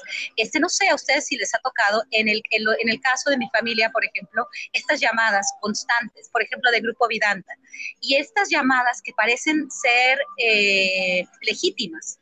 Y bueno, también vienen supuestamente del estado de Jalisco es muy interesante por lo que nos acaba de pasar a nosotros en mi caso familiar, que están hablando de Grupo Vidanta y quieren y les dices que no estás interesado y estos call centers te siguen hablando, te siguen hablando y obviamente quieren cometer fraude. Lo mismo con tarjetas de crédito, con bancos y esta cuestión de que personal que estaba trabajando en estos call centers, porque supuestamente se habían dado cuenta o tal vez porque estaban participando directamente, no lo sabemos. Lo que sí es, es que cada vez estos grupos operan con más impunidad, cada vez estos grupos operan con, con, mayor capacidad y en otros espacios. Y esto es muy, muy peligroso. Creo que se debe hacer una investigación a fondo de lo que ha sucedido y a fondo de lo que es el cártel Jalisco Nueva. Gracias. Oye, Víctor, bueno, aunque saltemos un poco de temas, ¿quieres recuperar lo que estabas diciendo? A, ver si ya se arregló el problema. A ver si me escuchan. Sí, ahora sí. Perfecto, entonces había algo. Mira, yo lo que decía es que eh, creo yo difícil que el caso caiga en el olvido, ¿no? Creo que eh, representa muchas cosas este caso y además hay que tomar en cuenta la calidad moral, la entereza de los padres, ¿no? Creo que la sociedad eh, no permitirá, no permitiremos que caso caiga en el olvido. Por otra parte, y me parece muy importante mencionarlo, abundar en que al final de cuentas, incluso en esta información presentada por la Fiscalía General de la República, se habla de un cónclave en el que se preparó el tema de la verdad histórica. Y como tú lo decías, Murillo Karam es el, el responsable político pero al final de cuentas, el responsable, el último responsable de estos hechos, no hay duda de que es Enrique Peña Nieto y de ahí hacia abajo, ¿no? En una cadena, cadena de mando que es también una cadena de complicidades. Eso me parece muy importante señalarlo. Por otro lado, pues bueno, creo que hay el riesgo de que una lamentable actuación de la Fiscalía General de la República con toda la mala fe realizada, pues incline eh, hacia un lado la, una posible resolución judicial de este caso, ¿no? ¿A qué me refiero de manera concreta? A que el Poder Judicial termine por eximir de ciertas culpabilidades, no de todas, pero de las determinantes a Murillo Karam. ¿Es posible que esto ocurra? Seguramente, seguramente lo es.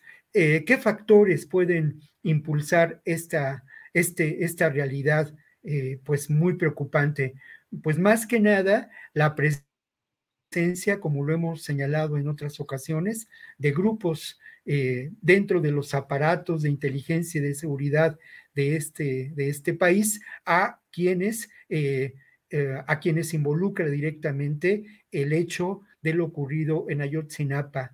Y ese involucramiento, lamentablemente, está relacionado, y aquí voy a la, a la respuesta a la pregunta, Temoris, bueno, está relacionado con una tarea que ha sido difícil de realizar para el gobierno de la Cuarta Transformación una tarea que ha quedado pendiente y que es precisamente la tarea de desmontar las complicidades establecidas entre los distintos grupos de poder político, con los grupos de poder criminal y con fuertes grupos empresariales beneficiados de esta realidad. Precisamente eh, lo ocurrido en Iguala es eh, el arquetipo, ¿no? De estas terribles alianzas, quién verdaderamente gobernaba Iguala, qué nexos tenía Barca con, eh, digamos, el poder político más alto en esos momentos, cómo se estableció una alianza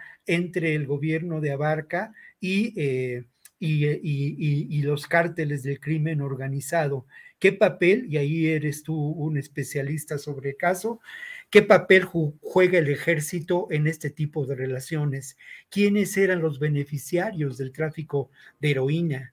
¿No? O sea, finalmente, esta es la realidad y al final del camino lo que encontramos es una tarea impostergable, ¿no? Que es precisamente una lucha denodada que va más allá de la presencia de la, guardia, de la Guardia Civil, de la construcción de cuarteles,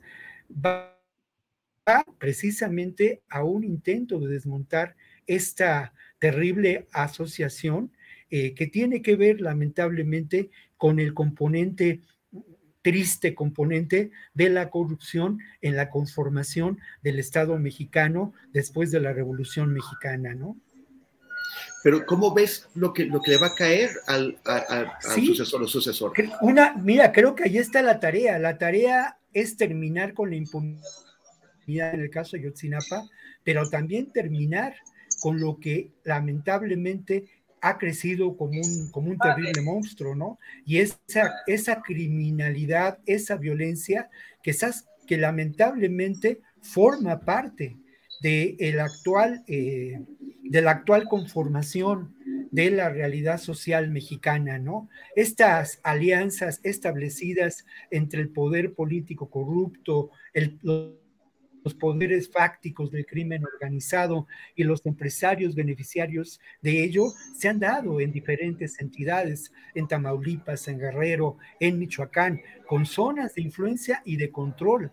Eh, eh, no se trata de un legado nada más, se trata de una actuación determinante hoy en la realidad política y con una capacidad también de eh, generar graves problemas de desestabilización, porque tampoco podemos olvidar que estos grupos establecen alianzas con lo más oscuro y tenebroso del poder eh, político mexicano, pero también de los grupos incrustados en los aparatos de seguridad.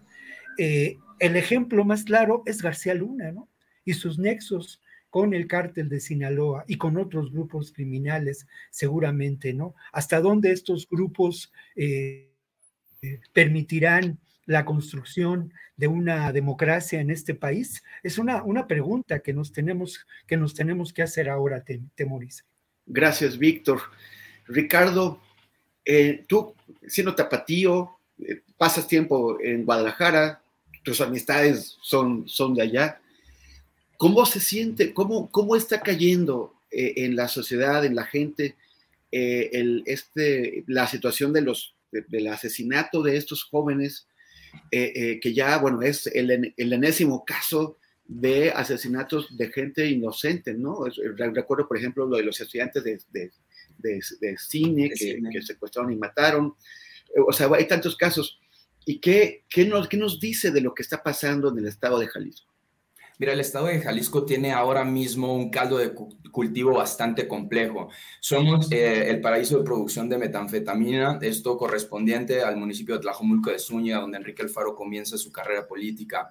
También somos el país con el país, el, estado con más desaparecidos en el país, según el Registro Nacional de Personas Desaparecidas o No, o, no Localizadas. 14 mil, casi 15 mil personas eh, en esta categoría, incluso por encima de Tamaulipas. Ah, también somos la ciudad, Guadalajara particularmente, en donde más se lava dinero en América Latina. Es decir, tiene toda esta construcción ah, de, que, sumerge en la violencia a la comunidad. Y bueno, casos eh, de, similares a este hay una cantidad ridícula. Ah, recuerdo, por ejemplo, en 2016 cuando se estuvo reclutando al sicariato a través de Facebook, por ejemplo, se reportó en varios medios de comunicación, las autoridades salieron a responder absolutamente nada. Tenemos el caso de los desaparecidos de, la escuela de cine, ah, tenemos eh, la noche de levantamiento, las declaraciones de Enrique Alfaro en donde reconoce que el cártel Jalisco Nueva Generación está infiltrado en la Fiscalía General del Estado. Ah, es decir, la, la, construcción para que este tipo de cosas ocurran está y está consolidada. Ah, lo que me preocupa o, lo que realmente creo que deberíamos estar investigando ahora es por qué, el porqué de todos estos sucesos. Y bueno, mucho es, sencillo de explicar. ¿No? Por ejemplo, ah, las empresas, sobre todo de, de, infraestructura en el estado de Jalisco, carecen de normativas regulatorias por las cuales se pueda verificar que los materiales con los cuales se están realizando tengan un origen legítimo, ¿no? Eso por, por, una parte. En segundo, cuáles son las relaciones entre el puerto más importante de México, me refiero a Manzanillo, que es por donde llegan todos los insumos para, para la producción de drogas sintéticas, particularmente la metanfetamina. Está llegando por el puerto de Manzanillo y hasta la última vez que yo consulté con un marino se inspeccionaba únicamente el 2% de todos los cargamentos que llegaban. Eh, es decir, sucesivamente se va agravando este sistema de violencia que recae eh, en, esta problemática. A partir de, tener como el escenario complejo del estado de Jalisco, podemos ya tener un, poco más de noción de cómo se investiga. Por ejemplo, no se ha por parte de las autoridades no se ha dicho que dentro de la finca que ya tienen incautada, donde se, se suponía tenían un call center, en realidad, bueno, pues el último registro comercial que se tiene es de venta de carnes, eh, de cortes finos, es decir, incluso plataformas eh, de, navegación abierta. Eh, te pueden dar números de teléfono, te pueden decir localización de, esta, de este protocolo de venta. Eh, en algún momento el fiscal ya declaró que, que el arrendatario pues, está ahora mismo siendo o se está intentando localizar al arrendatario porque puede dar explicaciones al respecto. Pero bueno, al final del día, las comunicaciones del C4 no se han publicado, son más de, más de 3.500 cámaras por todo el estado. No se ha dicho si hay cámaras de vigilancia en los videos y asistiendo a la zona. Tú puedes ver que hay un montón de, de vecinos con cámaras. A la vuelta está el Colegio Montessori, a la otra vuelta eh, está Grupo Imagen, por ejemplo, un medio de comunicación. A pocas cuadras están las colonias donde les otorgan a los magistrados federales sus domicilios para que vivan y trabajen en el estado de Jalisco. Es decir, no es una zona vulnerable, es una de las zonas más ricas del, del estado, ah, por lo que ah, hay un montón de elementos que faltan y que las autoridades no han salido a aclarar. Y esta ha sido la práctica de de, toda la, la, administración de Enrique Alfaro Ramírez. Es decir, ocurre un suceso, no da la cara, la gente sigue investigando, las víctimas dan un montón de información ya se sabe, por ejemplo, a, qué hora eh, fueron las últimas comunicaciones y se sabe por las familias. Se sabe que a un costado había una empresa que estaba dada de alta para licitar en el gobierno de Zapopan y se sabe por una familia. Se saben los nombres y que son ocho y no cuatro como lo quisieron hacer pensar la fiscalía por las familias y otra vez no por el Estado. Es decir, el Estado está eh, en, un estado de, de hermenéutica o están abstraídos en sus realidades queriendo generar sus propias narrativas y pues tratando de tapar el sol con un dedo. Entonces, Eh, el escenario es verdaderamente complejo, las familias están bastante preocupadas por lo que está ocurriendo y sin lugar a duda la, la, búsqueda por los familiares que se encuentran en calidad de desaparecidos o no localizados es el gran tema del Estado de Jalisco y será la gran herencia que deja Enrique Alfaro. Pues Víctor, ¿cómo, ¿cómo, ves lo que, o sea, el, el, escenario que nos está describiendo Ricardo, pues es muy, muy grave, ¿no? Y es, es, este, es, el, es, la, es la segunda economía del país después de, del área del Valle de México. Eh, eh, el, y es, siendo la, la, segunda economía, pues es un mar de oportunidades para una fuerza económico, político, criminal, como, como, la, como, como la que tiene, eh, el, como, como, la del cártel Jalisco Nueva Generación. El, ¿Se acuerdan que fue en diciembre de 2020, hace dos años y medio, del 2020, cuando eh, el exgobernador de Jalisco, Aristóteles Sandoval, fue eh, asesinado. Y, y, él, de hecho, convivió con Enrique Alfaro. Era, eh, Aristóteles era el gobernador y Enrique Alfaro era el, el alcalde, el presidente municipal de Guadalajara. Eh, ¿Qué es lo que pasa con el poder político allá? El, el poder político está sometido a, los, a los criminales, está sobrepasado por los criminales o hay una relación de beneficio mutuo, de coordinación entre los grupos criminales y el poder político en el occidente de México. Bueno, la realidad que relata, que describe Ricardo con acierto, no es una realidad, eh, es una realidad histórica lamentablemente. Lo primero que habría que responder a la pregunta que me formulas, Temoris, es que hay sin duda un involucramiento eh, presente por parte de la clase política de Jalisco con el crimen organizado desde hace décadas. Las operaciones de lavado de dinero, la economía del delito en Jalisco son una realidad. Eh, ahora, en cuanto a este caso, creo que hay una trama negra eh, una trama oculta que no eh, eh, ha sido capaz o que ha sido omiso por complicidad el fiscal de Jalisco y la fiscalía entera por no esclarecer, ¿no? Y creo que esa trama negra está ligada a dos realidades, ¿no? Una de ellas, pues la que ha sido publicada y es la más evidente de lo que se ha dicho, es pues esta participación del cártel Jalisco Nueva Generación, que ahora le encontramos en una nueva manifestación como artífice de fraudes inmobiliarios, ¿no? Lo que faltaba. Eh, eh, lo triste, y, más allá de, un humor socarrón, que me puedo permitir con cierta ligereza, bueno, es que hay ocho personas asesinadas, ocho jóvenes, ¿no?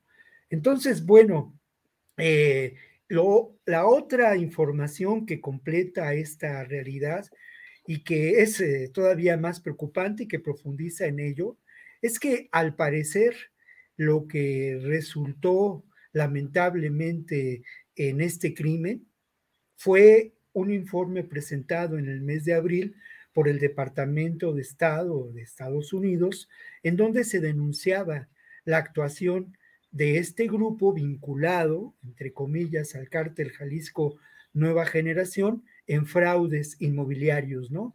En la venta o la renta eh, supuesta, fraudulenta, de casas y departamentos en Puerto Vallarta para personas estadounidenses de eh, mayores, ¿no? Eh, y bueno, esto nos puede hacer pensar en esta trama y sí permitiéndome entrar en el terreno de la especulación, que esto generó la posible eh, participación y la posible intervención de agencias de seguridad de los Estados Unidos. Eh, puede ser, y lamentablemente hay elementos que podemos considerar al respecto, que este grupo de personas, algunas de ellas quizá, participaban, esa es la información oficial en México, de acciones eh, involucradas en fraudes. Eso lo dijo Rosicela Rodríguez en una mañanera. Lo otro es que quizá, quizá, quizá, estas personas también fueron informantes de estas posibles eh, acciones de agencias de Estados Unidos para combatir este tipo de, de fraudes, que además implican un nuevo elemento en toda esta serie de delitos ¿no? que conforman esta economía subterránea. Y luego lo otro, que es eh, en extremo pues preocupante, es que sí, de acuerdo a las evidencias presentadas por la Fiscalía del Estado de Jalisco, se trata de una operación muy bien organizada. Además de este local al que hace referencia Ricardo, hay otro local que ha sido ya, eh, digamos, eh, inspeccionado, ¿no? Y en el que se encontró, entre otras cosas, además de un pizarrón con algunos datos y se encontraron estas máquinas contadoras de dinero, ¿no?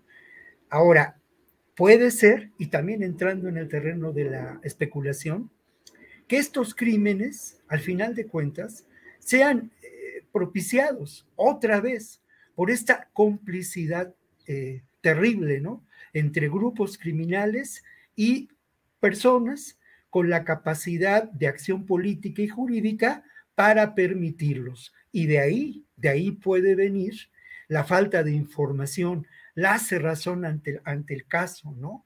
Y el hecho, eh, pues muy, muy triste, muy doloroso, de que estos jóvenes hayan sido asesinados y sus cuerpos hayan sido encontrados en un lugar remoto. Obviamente, ahí también yo me quiero sumar a, pues eso, ¿no? al reconocimiento de las familias, otra vez, que no permiten que estos casos permanezcan en la impunidad. Pero insisto, hay una trama oscura, negra, que tendría que ser develada en términos del modo de operación de, de, los criminales que participaron en este homicidio y en las operaciones fraudulentas que se han mencionado.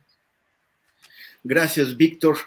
Guadalupe, eh, si quieres añadir algo sobre esto. Sí, solamente porque, sí, porque mencioné el tema de aquellos que se dicen que son de Grupo Vidanta, esto no me ha, solamente me ha pasado a mí. Viene la llamada de Jalisco y parece ser un call center. Esto me pasó la semana pasada porque ya llevamos más de un año con estas llamadas que parece ser de un call center y que parece ser que eh, se trata de un esquema de fraude, que ya el Grupo Vidanta tiene conocimiento y nos dicen es que nosotros no somos y no lo son. Luego, cuando ellos hablan, nada más para que la gente esté, esté muy, muy atenta, porque esto es muy, muy, muy complicado y ya lleva mucho tiempo esto sucediendo y casi algunas de las personas que conozco estuvieron a punto de caer en eso. Entonces, este, hablan y del estado de Jalisco, la semana pasada yo hablé de regreso y parece ser como si fuera de Grupo Vidanta y un call center. Entonces, tengan mucho cuidado, solamente quería este, precisar que no es Grupo Vidanta, la llamada venía de Jalisco, donde Grupo Vidanta tiene grandes oficinas, pero no son ellos. Tengan muchísimo cuidado porque puede estar relacionado, no sé, pero este esquema de fraude es más allá va más allá del cártel Jalisco Nueva Generación y tiene que ver, claro, con la impunidad que obviamente prevalece en el estado de Jalisco, pero que también este, pues, se, tiene presente en otras partes de la República. Gracias. Bueno, pero seguimos con, contigo con el, con, el, con el tema que nos va a ocupar ahora, que es, a ver, escenario típico, noticias, boletín informativo del gobierno, que puede ser de varias instituciones dice, eh, eh, grupo del ejército o, unidad de la, de, la, Marina o de la Guardia es emboscado por, eh, un grupo criminal. Y después todos los muertos quedan del grupo criminal, no hay heridos, no hay, detenidos, hay un montón de muertos, y por el lado de, los, los, emboscados, pues resulta que, hubo algún herido, pero nada más grave que eso. Entonces parece que los, que los emboscadores pues son medio suicidas, ¿no? Porque, porque van, este, o sea, se, avientan a atacar a, a sabiendas de que van a perder, porque este modelo informativo es típico. Siempre fuimos emboscados, los matamos a todos y nos lastimamos tres dedos.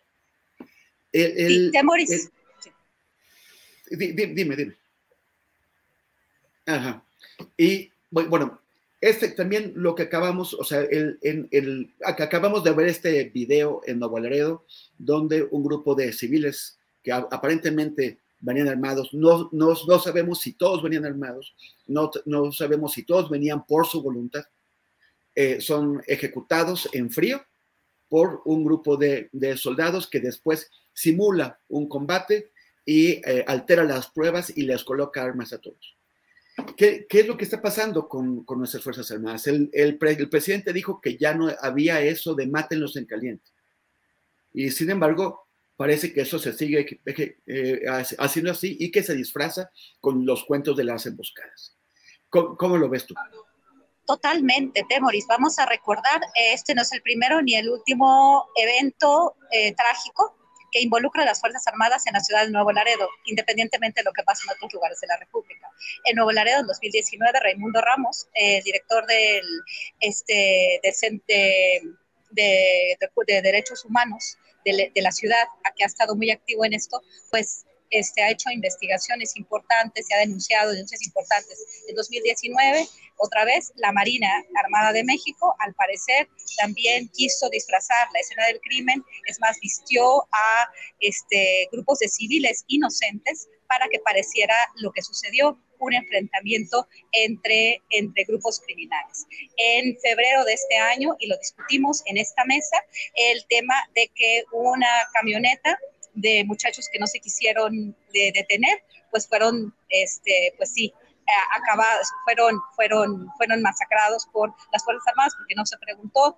Obviamente el entrenamiento es este, militar y obviamente esto va a seguir sucediendo. En el video del cual estamos hablando tuve la oportunidad de verlo varias veces y bueno, pareciera ser que es una persecución, sí, por parte de las Fuerzas Armadas a este grupo militar, pero parece ser que se acerca elementos de las Fuerzas Armadas, sacan a las personas y pareciera ser que tratan de displazar la escena del crimen al ponerles las armas.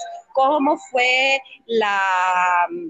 Eh, ellos ya estaban muertos, se murieron por el choque o acabaron de, pues de, de matarlos, digamos, y trataron de presentar una escena donde pudiera parecer que solamente se estaba hablando de grupos criminales. Definitivamente, entre los miembros de las Fuerzas Armadas no hubo una discusión, parecía ser que ya sabían lo que tenían que hacer, pareciera ser, es especulativo, pero las imágenes dicen más que mil palabras. Y no es la primera ni la última vez. Las Fuerzas Armadas, el Ejército Mexicano, también la Marina, pero principalmente el Ejército, por ser lo que es Nuevo Laredo, han tenido una presencia muy complicada en una ciudad donde los grupos criminales también son militarizados, porque esa es la cuna este, del nacimiento, bueno, la cuna de los Zetas, ¿no? Es muy complicado, creo que el, el, el video es, también es interesante entender que el video fue entregado a dos agencias de información, al país, y, este, tengo entendido, y a Univisión, tengo entendido bien. Entonces también por el otro lado hay una agenda, quién y cómo se tuvo acceso al video, pero las imágenes dicen más que mil palabras y esta no es la primera ni la última vez. ¿Qué está sucediendo en Nuevo Laredo y qué está sucediendo con el papel de las Fuerzas Armadas? Vamos a continuar así, este, porque tienen un cierto entrenamiento y el hecho de que tengamos otra administración donde se alega pues el, el, el centro y el esfuerzo de proteger derechos humanos, pues no ha salido muy bien, que digamos, si esto lo queremos entender de una forma. Y otra cosa, nada más para cerrar. Eh, aparentemente son este, grupos dentro de las Fuerzas Armadas malos, pero esto ya se ha repetido y pareciera ser dentro de la organización que las personas que perpetraron este hecho o que participaron en estos hechos ya sabían lo que tenían que hacer. No se veía que entre ellos estaban preguntando qué se tenía que hacer y las Fuerzas Armadas son verticales en su actuar. Eso sí es un hecho. Exactamente. Pues qué fuerte. Ricardo, eh, el, presidente desde el principio les, les indicó eh, eh, a los militares que tenían que cambiar su doctrina, que, que, tenían que abandonar la, doctrina prevaleciente en el, en el, calderonismo, en el pañanetismo, de mátenlos en caliente. Las Fuerzas Armadas no pueden cambiar esa doctrina, no quieren cambiar esa doctrina. ¿Qué, ¿Qué, qué, es lo que pasa? Esto es muy grave lo que dice Guadalupe que eh, no fue, no parece haber sido una improvisación. No, pues, no parece que se hayan puesto nerviosos y, no, no, supieron qué hacer y alguien, como ocurrió en el caso de los cinco muchachos que iban saliendo de un centro nocturno, y, el oficial les dio una indicación que los subordinados no, no obedecieron.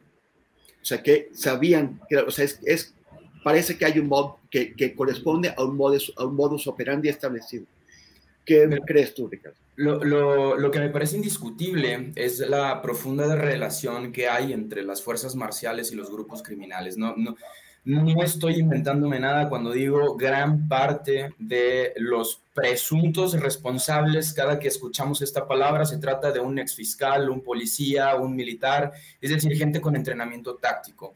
Lo que me parece verdaderamente revelador de este video es que quien en su sano juicio se enfrenta a un convoy blindado con armas largas sin chaleco táctico. Si, si vimos el video desde que comienza hasta que termina, yo, yo vi la versión del país, ninguna de las personas que fueron ejecutadas ese día portaba chaleco táctico. Es decir, ¿de verdad crees que una 4x4 es capaz de enfrentarse a un tanque con, alto blindaje? Bueno, la respuesta es bien sencilla. Si es cierto que durante un periodo del video se ve cómo incautan un, rifle de alto calibre además, Ah, sin embargo, no se ve las famosas AK-47 que son de uso frecuente en, este grupo denominado los Zetas. Guadalupe Correa podrá corregirme mejor, eh, es la que mejor conoce sobre el tema. Ah, sin embargo, eh, desde mi perspectiva, incluso por cómo se estampan ah, frente a la pared, se trataba de una persecución. Es decir, ellos, eh, los hechos ocurrieron de manera inversa ellos no van a provocar a la, Marina ni al ejército, sino están escapando de por qué, eso es lo que no sabemos. Eh, pero es bastante claro, en el momento en el que están eh, disparando a, prácticamente al aire, porque no se encuentra ninguna detonación o no se percibe en el video ninguna detonación en, contra, bueno, también recordemos que cuando hacen los informes, sobre todo Sedena, sobre, sobre qué es lo que está ocurriendo, si tú puedes, tú puedes ver eh, en los mapas de información de acceso público, eh, en dónde hubo enfrentamientos, cuánta gente se detuvo, cuántos heridos hubo, y algo que es muy característico, el registro balístico. Esto quiere decir que para tú reportar un enfrentamiento tienes que descargar cartucho. Y esto es prácticamente lo que se ve en el video. Eh, es verdaderamente desalentador y hay otro elemento que es poco común en este contexto. Nuevo Laredo tiene un grave, un grave problema de células criminales que se dedican al, al tráfico de derivados del petróleo. Eh, por, por, la zona está en, en, una región en donde los gasoductos son verdaderamente importantes para la economía del país porque son el, el, espacio particular donde tenemos conexión con Estados Unidos. En este caso particular no se incauta ningún tipo de hidrocarburo, es decir, la cantidad de, de droga que anuncian es muy poca. Eh, el arma pues resulta prácticamente intrascendente. Entonces, lo que deberíamos de estarnos preguntando ahora mismo es qué instrucciones tenían eh, es este comando armado durante la zona y por qué estaban ahí. Es decir, porque esto nos puede ayudar a resolver si efectivamente estas personas fueron a confrontar o, se vieron emboscados por este presunto grupo criminal o en realidad estaban en un operativo. Pero otra vez, seguridad nacional, a México poco transparente y, y creo que si podemos pensar en un México pacificado, tenemos que comenzar por transparentar todas las operaciones de las ah, oficinas de seguridad nacional, Sedena, Marina, absolutamente todas. Eh, e, esa es mi percepción. Creo que se trata de un video muy simple de entender. Ah, con los conocimientos básicos, es decir, el registro balístico, eh, hacia dónde se dispara, cómo son las detonaciones, qué es una ejecución eh, extrajudicial, y, bueno, sean sicarios o no, México no tiene avalada la pena de muerte, se debieron haber presentado ante las autoridades y estas personas, bueno, tendrán que ser juzgadas inmediatamente. Gracias, Ricardo. Víctor, hay eh, esta idea de que, de que automáticamente son sicarios y de que si son sicarios esta, lo, mejor que se puede hacer es matarlos en caliente. O sea, lo contrario de lo que dice el presidente, nada más quiero señalar. En, en junio de 2014 eh, fue lo de el, ataque en Tatlaya, que también eh, eh, fue, fue presentado como un, combate y, resultó ser una ejecución por, por, parte de militares que mataron ahí no, no, solamente a civiles armados, sino a los secuestrados. O sea, ellos no, no llegaron a preguntar. Cuando vemos, por ejemplo, aquí en nuestro chat y en otros lugares, que hay personas que dicen que, eh, que, es necesario ejecutarlos o matarlos en caliente, sin, sin, hacer, sin, sin hacer preguntas, ¿qué, ¿qué, les dirías tú? ¿Cómo, cómo les responderías a las, a las, personas que nos siguen y que, y que, y que sostienen estas cosas? Y también, como qué, qué, les dirías acerca de la construcción de una nación democrática y en paz cuando eh, se exige que, los soldados maten a, las personas que encuentran eh, en caliente por, por sospechas de pertenecer a un grupo armado. Bueno, lo primero es que habría que decir que nos encontramos en un proceso de construcción de la civilización y que obviamente hay eh, esto atenta ¿no? contra ese proceso de construcción de la civilización humana, o sea, no hay, no hay más. Y luego, por otro, la gran pregunta, ¿no? ¿Quién sigue? ¿Quién puede ser el siguiente? Eso creo que nos debe hacer pensar. ¿Cuántos de nosotros eh, pueden estar en riesgo de sufrir una enorme injusticia y ver violados sus derechos? El más grave, pues el derecho a la vida, ¿no? El más fuerte de estos derechos, el que tenemos que privilegiar en este proceso civilizatorio, ¿no? El derecho a la vida. Pero mira, más allá hay una pregunta que es esencial y es si no nos encontramos ya, eh, tomando en cuenta lo ocurrido en Nuevo Laredo en el mes de febrero, en hechos que podíamos eh, mencionar, calificar, eh, pues de manera muy preocupante como de limpieza social. Esto es, esto es muy fuerte lo que, lo que estoy diciendo. Pero dado lo que mis colegas han descrito con acierto de este video, podíamos pensar en ello, ¿no? Los integrantes del ejército tenían muy claro cómo actuar. Lo hicieron con una enorme frialdad y entre paréntesis uno se pregunta, ¿Qué ha pasado con todos estos cursos de derechos humanos? Con esta mm, idea de que el ejército puede ser un ejército de paz. Lo otro es que no hay duda de que al parecer eh, seguían instrucciones, había una persecución. Y yo quiero pues recordar lo que en otras ocasiones aquí he planteado. Eh, las guerras del siglo XXI son distintas a la Primera y Segunda Guerra Mundial. Y hay una guerra que prevalece en nuestros países, y esa es la guerra contra los pobres, por distintas razones, ¿no? La limpieza social en Nuevo Laredo y en otros eh, eh, lugares puede ser un ejemplo muy claro de esta realidad. Lo otro que nos debe hacer pensar y es preocupante es lo que, lo que mencionabas, eh, Temoris, en, en algún momento, ¿no? Es cuántos de estos enfrentamientos han resultado, eh, lejos de ser un enfrentamiento, en verdaderas acciones, eh, parte de una estrategia de algunos sectores del ejército, ¿no? Ligados a intereses económicos, empresariales, del propio crimen organizado lo mismo que ocurrió, si uno compara los dos casos, lo ocurrido en febrero y lo ocurrido hoy, hay muchas similitudes. Hay además otro elemento que me hace pensar en estos escenarios de la guerra contra los pobres y las guerras del siglo XXI. Es cierto, al parecer, por azar, se filmó este video, una cámara de seguridad en la parte trasera de un centro comercial. Bueno, pero al final de cuentas encontramos un video editado de una manera técnica, profesional. Además, se, se elige muy bien los dos, las dos posibles vías para darlo a conocer a la sociedad. Por un lado, Univisión, con un impacto en Estados Unidos, sobre todo pues en los hispanos de Estados Unidos, con todo lo que pueden significar económica y políticamente allá y aquí. Y, y por otro lado, pues el país con la dimensión internacional y además después de que el colega Pablo, ahora se me escapa el nombre del colega reportero, había hecho una excelente investigación de lo ocurrido en febrero, ¿no? Entonces, eh, creo que ahí hay una estrategia y creo que en estos escenarios de la guerra del siglo XXI los grupos del crimen organizado demuestran tener una área y que lo han demostrado a lo largo de décadas vinculada a tareas de inteligencia, de información, de contrainformación, de espionaje, ¿no? Como ocurre con el Estado mexicano.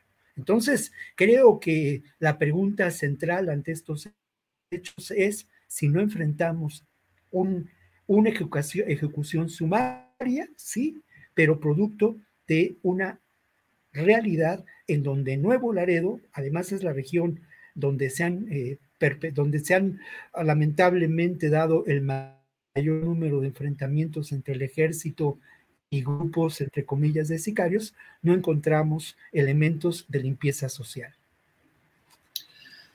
Bueno, sobre, sobre esto último, nada más que, quisiera eh, recordar eh, el caso de, de, un periodista que es ejemplo de lo malo del periodismo, que se llama Arturo Rueda, en Puebla, que, eh, que, que, apareció, que fue exhibido en un, en un video por un priista que se llama Jorge, no sé si es Jorge, se apellida Stefan Chidiak, en donde eh, Arturo Rueda lo está intentando extorsionar, les, está intentando sacar dinero porque dice que le pagaron 5 millones de pesos para, para exhibir un video de Stefan Chidiak y le pide 10 millones para no extorsionar y eso apareció y se, puede encontrar en YouTube porque fue, fue un escándalo.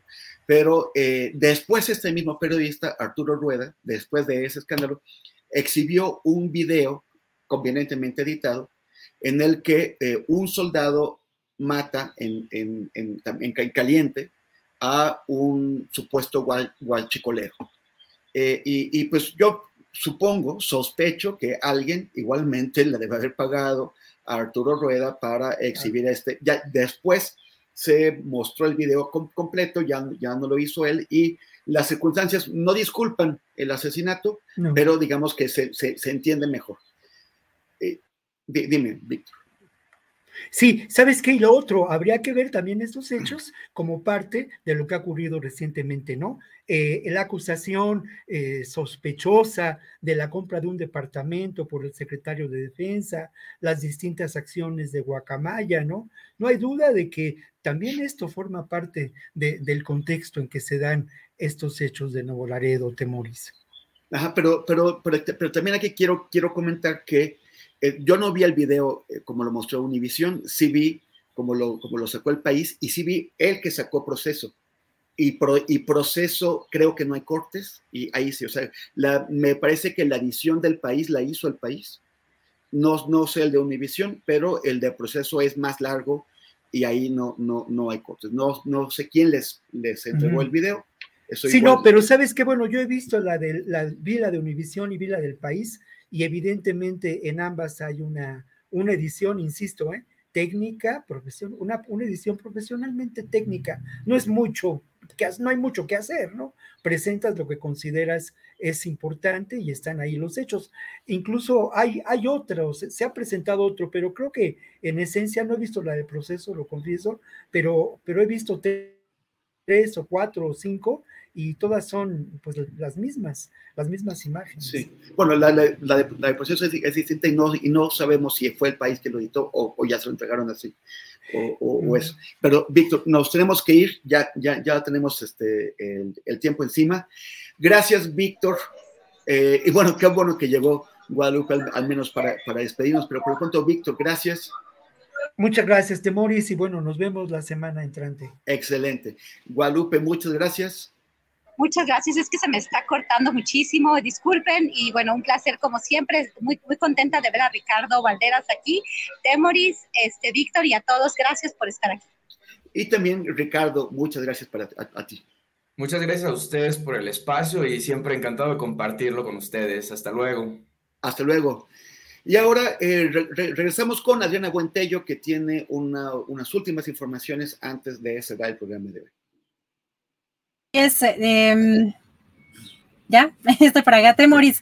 Ya para cerrar, hay información importante porque eh, justo después de que un juez eh, diera la razón a la ministra Yasmín Esquivel, eh, otorgándole la, pues la, o adjudicándole la autoría de su tesis, a Yasmín Esquivel, bueno, ya hay un comunicado de la UNAM y esto es muy importante porque hay varios recursos. Esto que menciona o que la conferencia que dieron el día de hoy al parecer es solamente uno de estos procesos jurídicos y lo que menciona la UNAM es esto, dice, eh, esta mañana los representantes legales de la ministra Yasmín Esquivel Moza manifestaron que una jueza civil de la Ciudad de México resolvió de manera firme e inatacable que Yasmín Esquivel es la autora de su tesis de licenciatura. Al respecto, la UNAM dice, son varios puntos y creo, Demoris, que es muy importante, tiene varios datos interesantes en cada uno. La, dice que la UNAM en el punto uno se ha enterado hoy a través de las declaraciones públicas de los abogados de la ministra, es decir, en esta conferencia acerca de la existencia de otro juicio abierto en contra de Edgar Ulises Báez Gutiérrez por el uso de derechos de autor en perjuicio de Yasmín Esquivel, además de su cuestionable eh, procedencia. En este juicio no se incluyó a la UNAM como parte interesada ni se le notificó en momento alguno. Incluso en el boletín judicial publicado este día, el expediente se encuentra clasificado como secreto. Dos, los alcances de esta sentencia, por tanto, no obligan a la UNAM ni comprometen sus funciones académicas sustantivas. Es decir, que esto pues no alcanza a la UNAM la, decisión de esta jueza. Esto debe quedar claro para evitar confusiones ante la opinión pública. ante la opinión pública, esto dice en este comunicado a la UNAM. Eh, tres, la universidad continuará su defensa en contra del juicio civil eh, notificado el 27 de abril en el que le fueron dictadas medidas que le impiden desarrollar su trabajo académico, particularmente la entrega y consecuente publicidad del dictamen del Comité Universitario de Ética sobre la tesis profesional de la actual ministra. Hay que recordar que la ministra ha interpuesto varios recursos para que esto lo dé a conocer la UNAM. Cuatro, hasta el momento, en relación con este último asunto, la UNAM informa que existen dos juicios de amparo y dos juicios civiles promovidos por los representantes legales de la ministra de toda esta actuación jurídica que solo busca obstaculizar y retardar nuestra labor. Esta casa de estudios obtuvo una resolución a su favor en el primer amparo. Existe además, dice este comunicado, una denuncia penal por parte de un grupo autodenominado Foro Plural Jalisco en contra de Yasmín Esquivel por supuesta falsedad de declaraciones y un proyecto en la Suprema Corte de Justicia en manos del ministro Juan Luis González Alcántara, que plantea encauzar cientos de denuncias administrativas presentadas en contra de la integridad de la ministra. Y cinco, la UNAM apela a que la hoy ministra se desista de los otros juicios existentes y permita a la UNAM y a su comité de ética concluir su trabajo académico en seguimiento a lo argumentado por el vigésimo primer tribunal colegiado en materia administrativa del primer circuito del Poder Judicial Federal, del cual ella es una autoridad superior. Aquí este es el posicionamiento de la UNAM, pues muy fuerte porque hoy lo que estamos viendo también es, eh, si bien hay varios recursos, pues ya mucha, muchas personas, sobre todo gobernadores eh, de la cuarta transformación y muchos personajes eh, afines a el gobierno del presidente, están dando por sentado que esto ya concluyó y que ya se determinó que es la ministra Yasmín Esquivel, autora eh, de esta tesis después de todo este embrollo y toda esta situación jurídica. Y pues sí, efectivamente hay muchos recursos que están interpuestos todavía y campañas también de la, del otro lado de, de los opositores a este, eh, a este gobierno. Así que es muy complejo todo lo que está sucediendo, Temes. Es, es muy grave. Hay, hay, hay, personas que dicen, bueno, si, si, la, si la ministra plagió, pues es un error de juventud, han pasado 40 años, ya debería olvidarse. Pero creo que más grave que el plagio de aquel momento es lo que, a ello, eh, lo, lo que ella ha hecho para tratar de negar el plagio. Él, o sea, en, en este caso podemos sospechar legítimamente que ella, eh, desde su posición en la, la, Suprema Corte, ha manipulado al Poder Judicial para obtener una resolución, una, una, resolución como esta y también para callar a su propia universidad. El, el, la institución que puede determinar si es o no la autora de la, tesis es su universidad. Pero ¿qué es lo que ella, ella ha hecho? Interponer amparos para impedirle a su universidad, la que le da el título, la que le permite ejercer como, como abogada, para negarle eh, eh, el, el, el, dar, dar, a conocer qué es lo que ha encontrado sobre esta tesis. Y, y, ahora es, es esto, él es una jueza la que dice si plagió o no y, le impiden a la universidad de decirlo. Si, yo diría, si la ministra Yasmín Esquivel piensa que la Universidad Nacional Autónoma de México, que le da el título, es inmerecedora de pronunciarse sobre la validez de ese mismo título y de cómo lo, obtuvo, que renuncie a él y que desconozca a la, a la, UNAM. Si, si, si es una puma de verdad, que admita la resolución de la UNAM. Si no lo es, que diga que no es puma.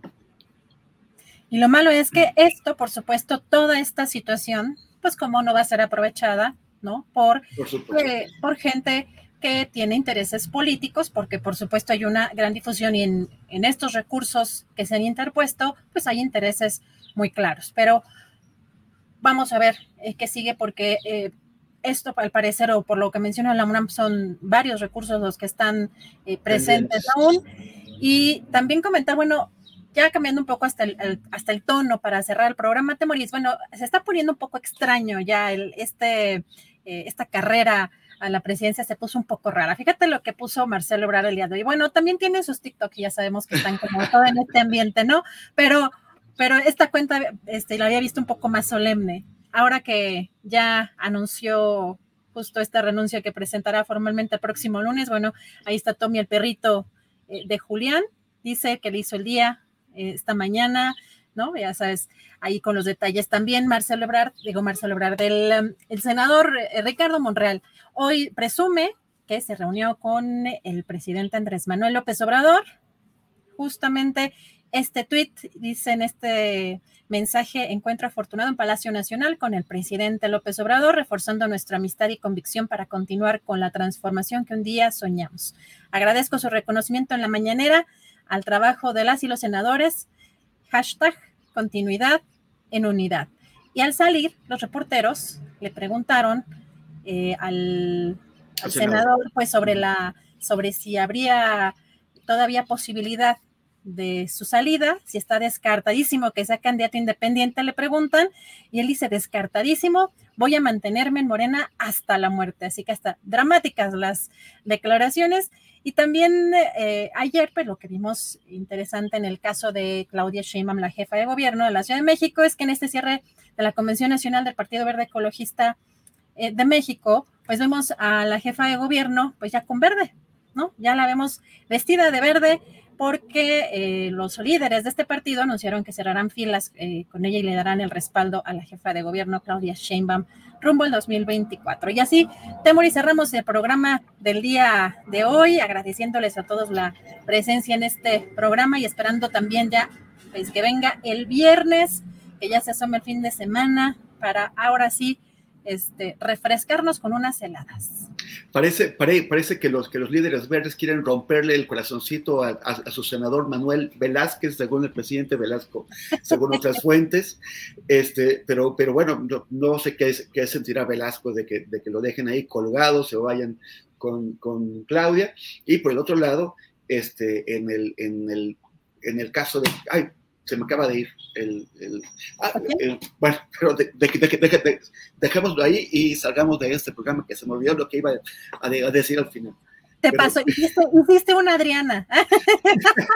Pues a, mí, se me va la, cuando se me va la cabra al monte, híjole, muchas veces no regresa, siempre esa es mi frase porque de verdad y después del COVID, ¿sabes? Me dio como todavía peor. Tengo aquí anotado, anotado todo lo que no te imaginas, digo, acá en, esta parte tengo un pizarrón donde tengo detallitos de todo el día, lo voy cambiando, ¿no?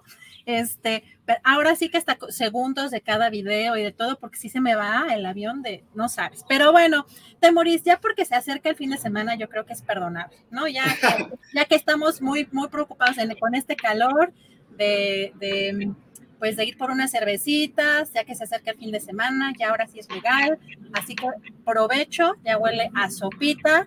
Si van a salir, procuren llevar su paraguas porque con estas lluvias, ayer sí otra vez se nos cayó el cielo, pero pues está como extraño, no mucho calor y mucho y mucha lluvia, así que a cuidarse mucho. Temoris, nos vemos mañana, buen provecho. Nos vemos mañana, gracias, gracias Adriana. Hasta mañana.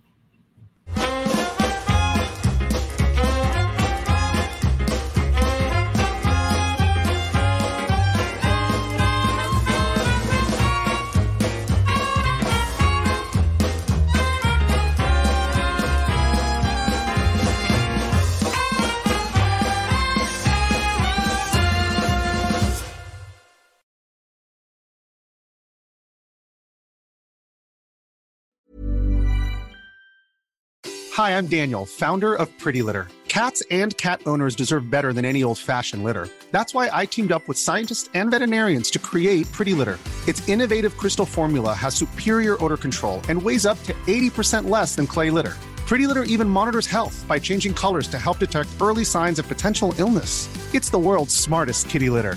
Go to prettylitter.com and use code ACAST for 20% off your first order and a free cat toy. Terms and conditions apply. See site for details. Planning for your next trip? Elevate your travel style with Quince. Quince has all the jet setting essentials you'll want for your next getaway, like European linen, premium luggage options, buttery soft Italian leather bags, and so much more. And is all priced at 50 to 80% less than similar brands. Plus, Quince only works with factories that use safe and ethical manufacturing practices. Pack your bags with high-quality essentials you'll be wearing for vacations to come with Quince. Go to quince.com slash pack for free shipping and 365-day returns. Para que te enteres del próximo noticiero, suscríbete y dale follow en Apple, Spotify, Amazon Music, Google o donde sea que escuches podcast. Te invitamos a visitar nuestra página julioastillero.com.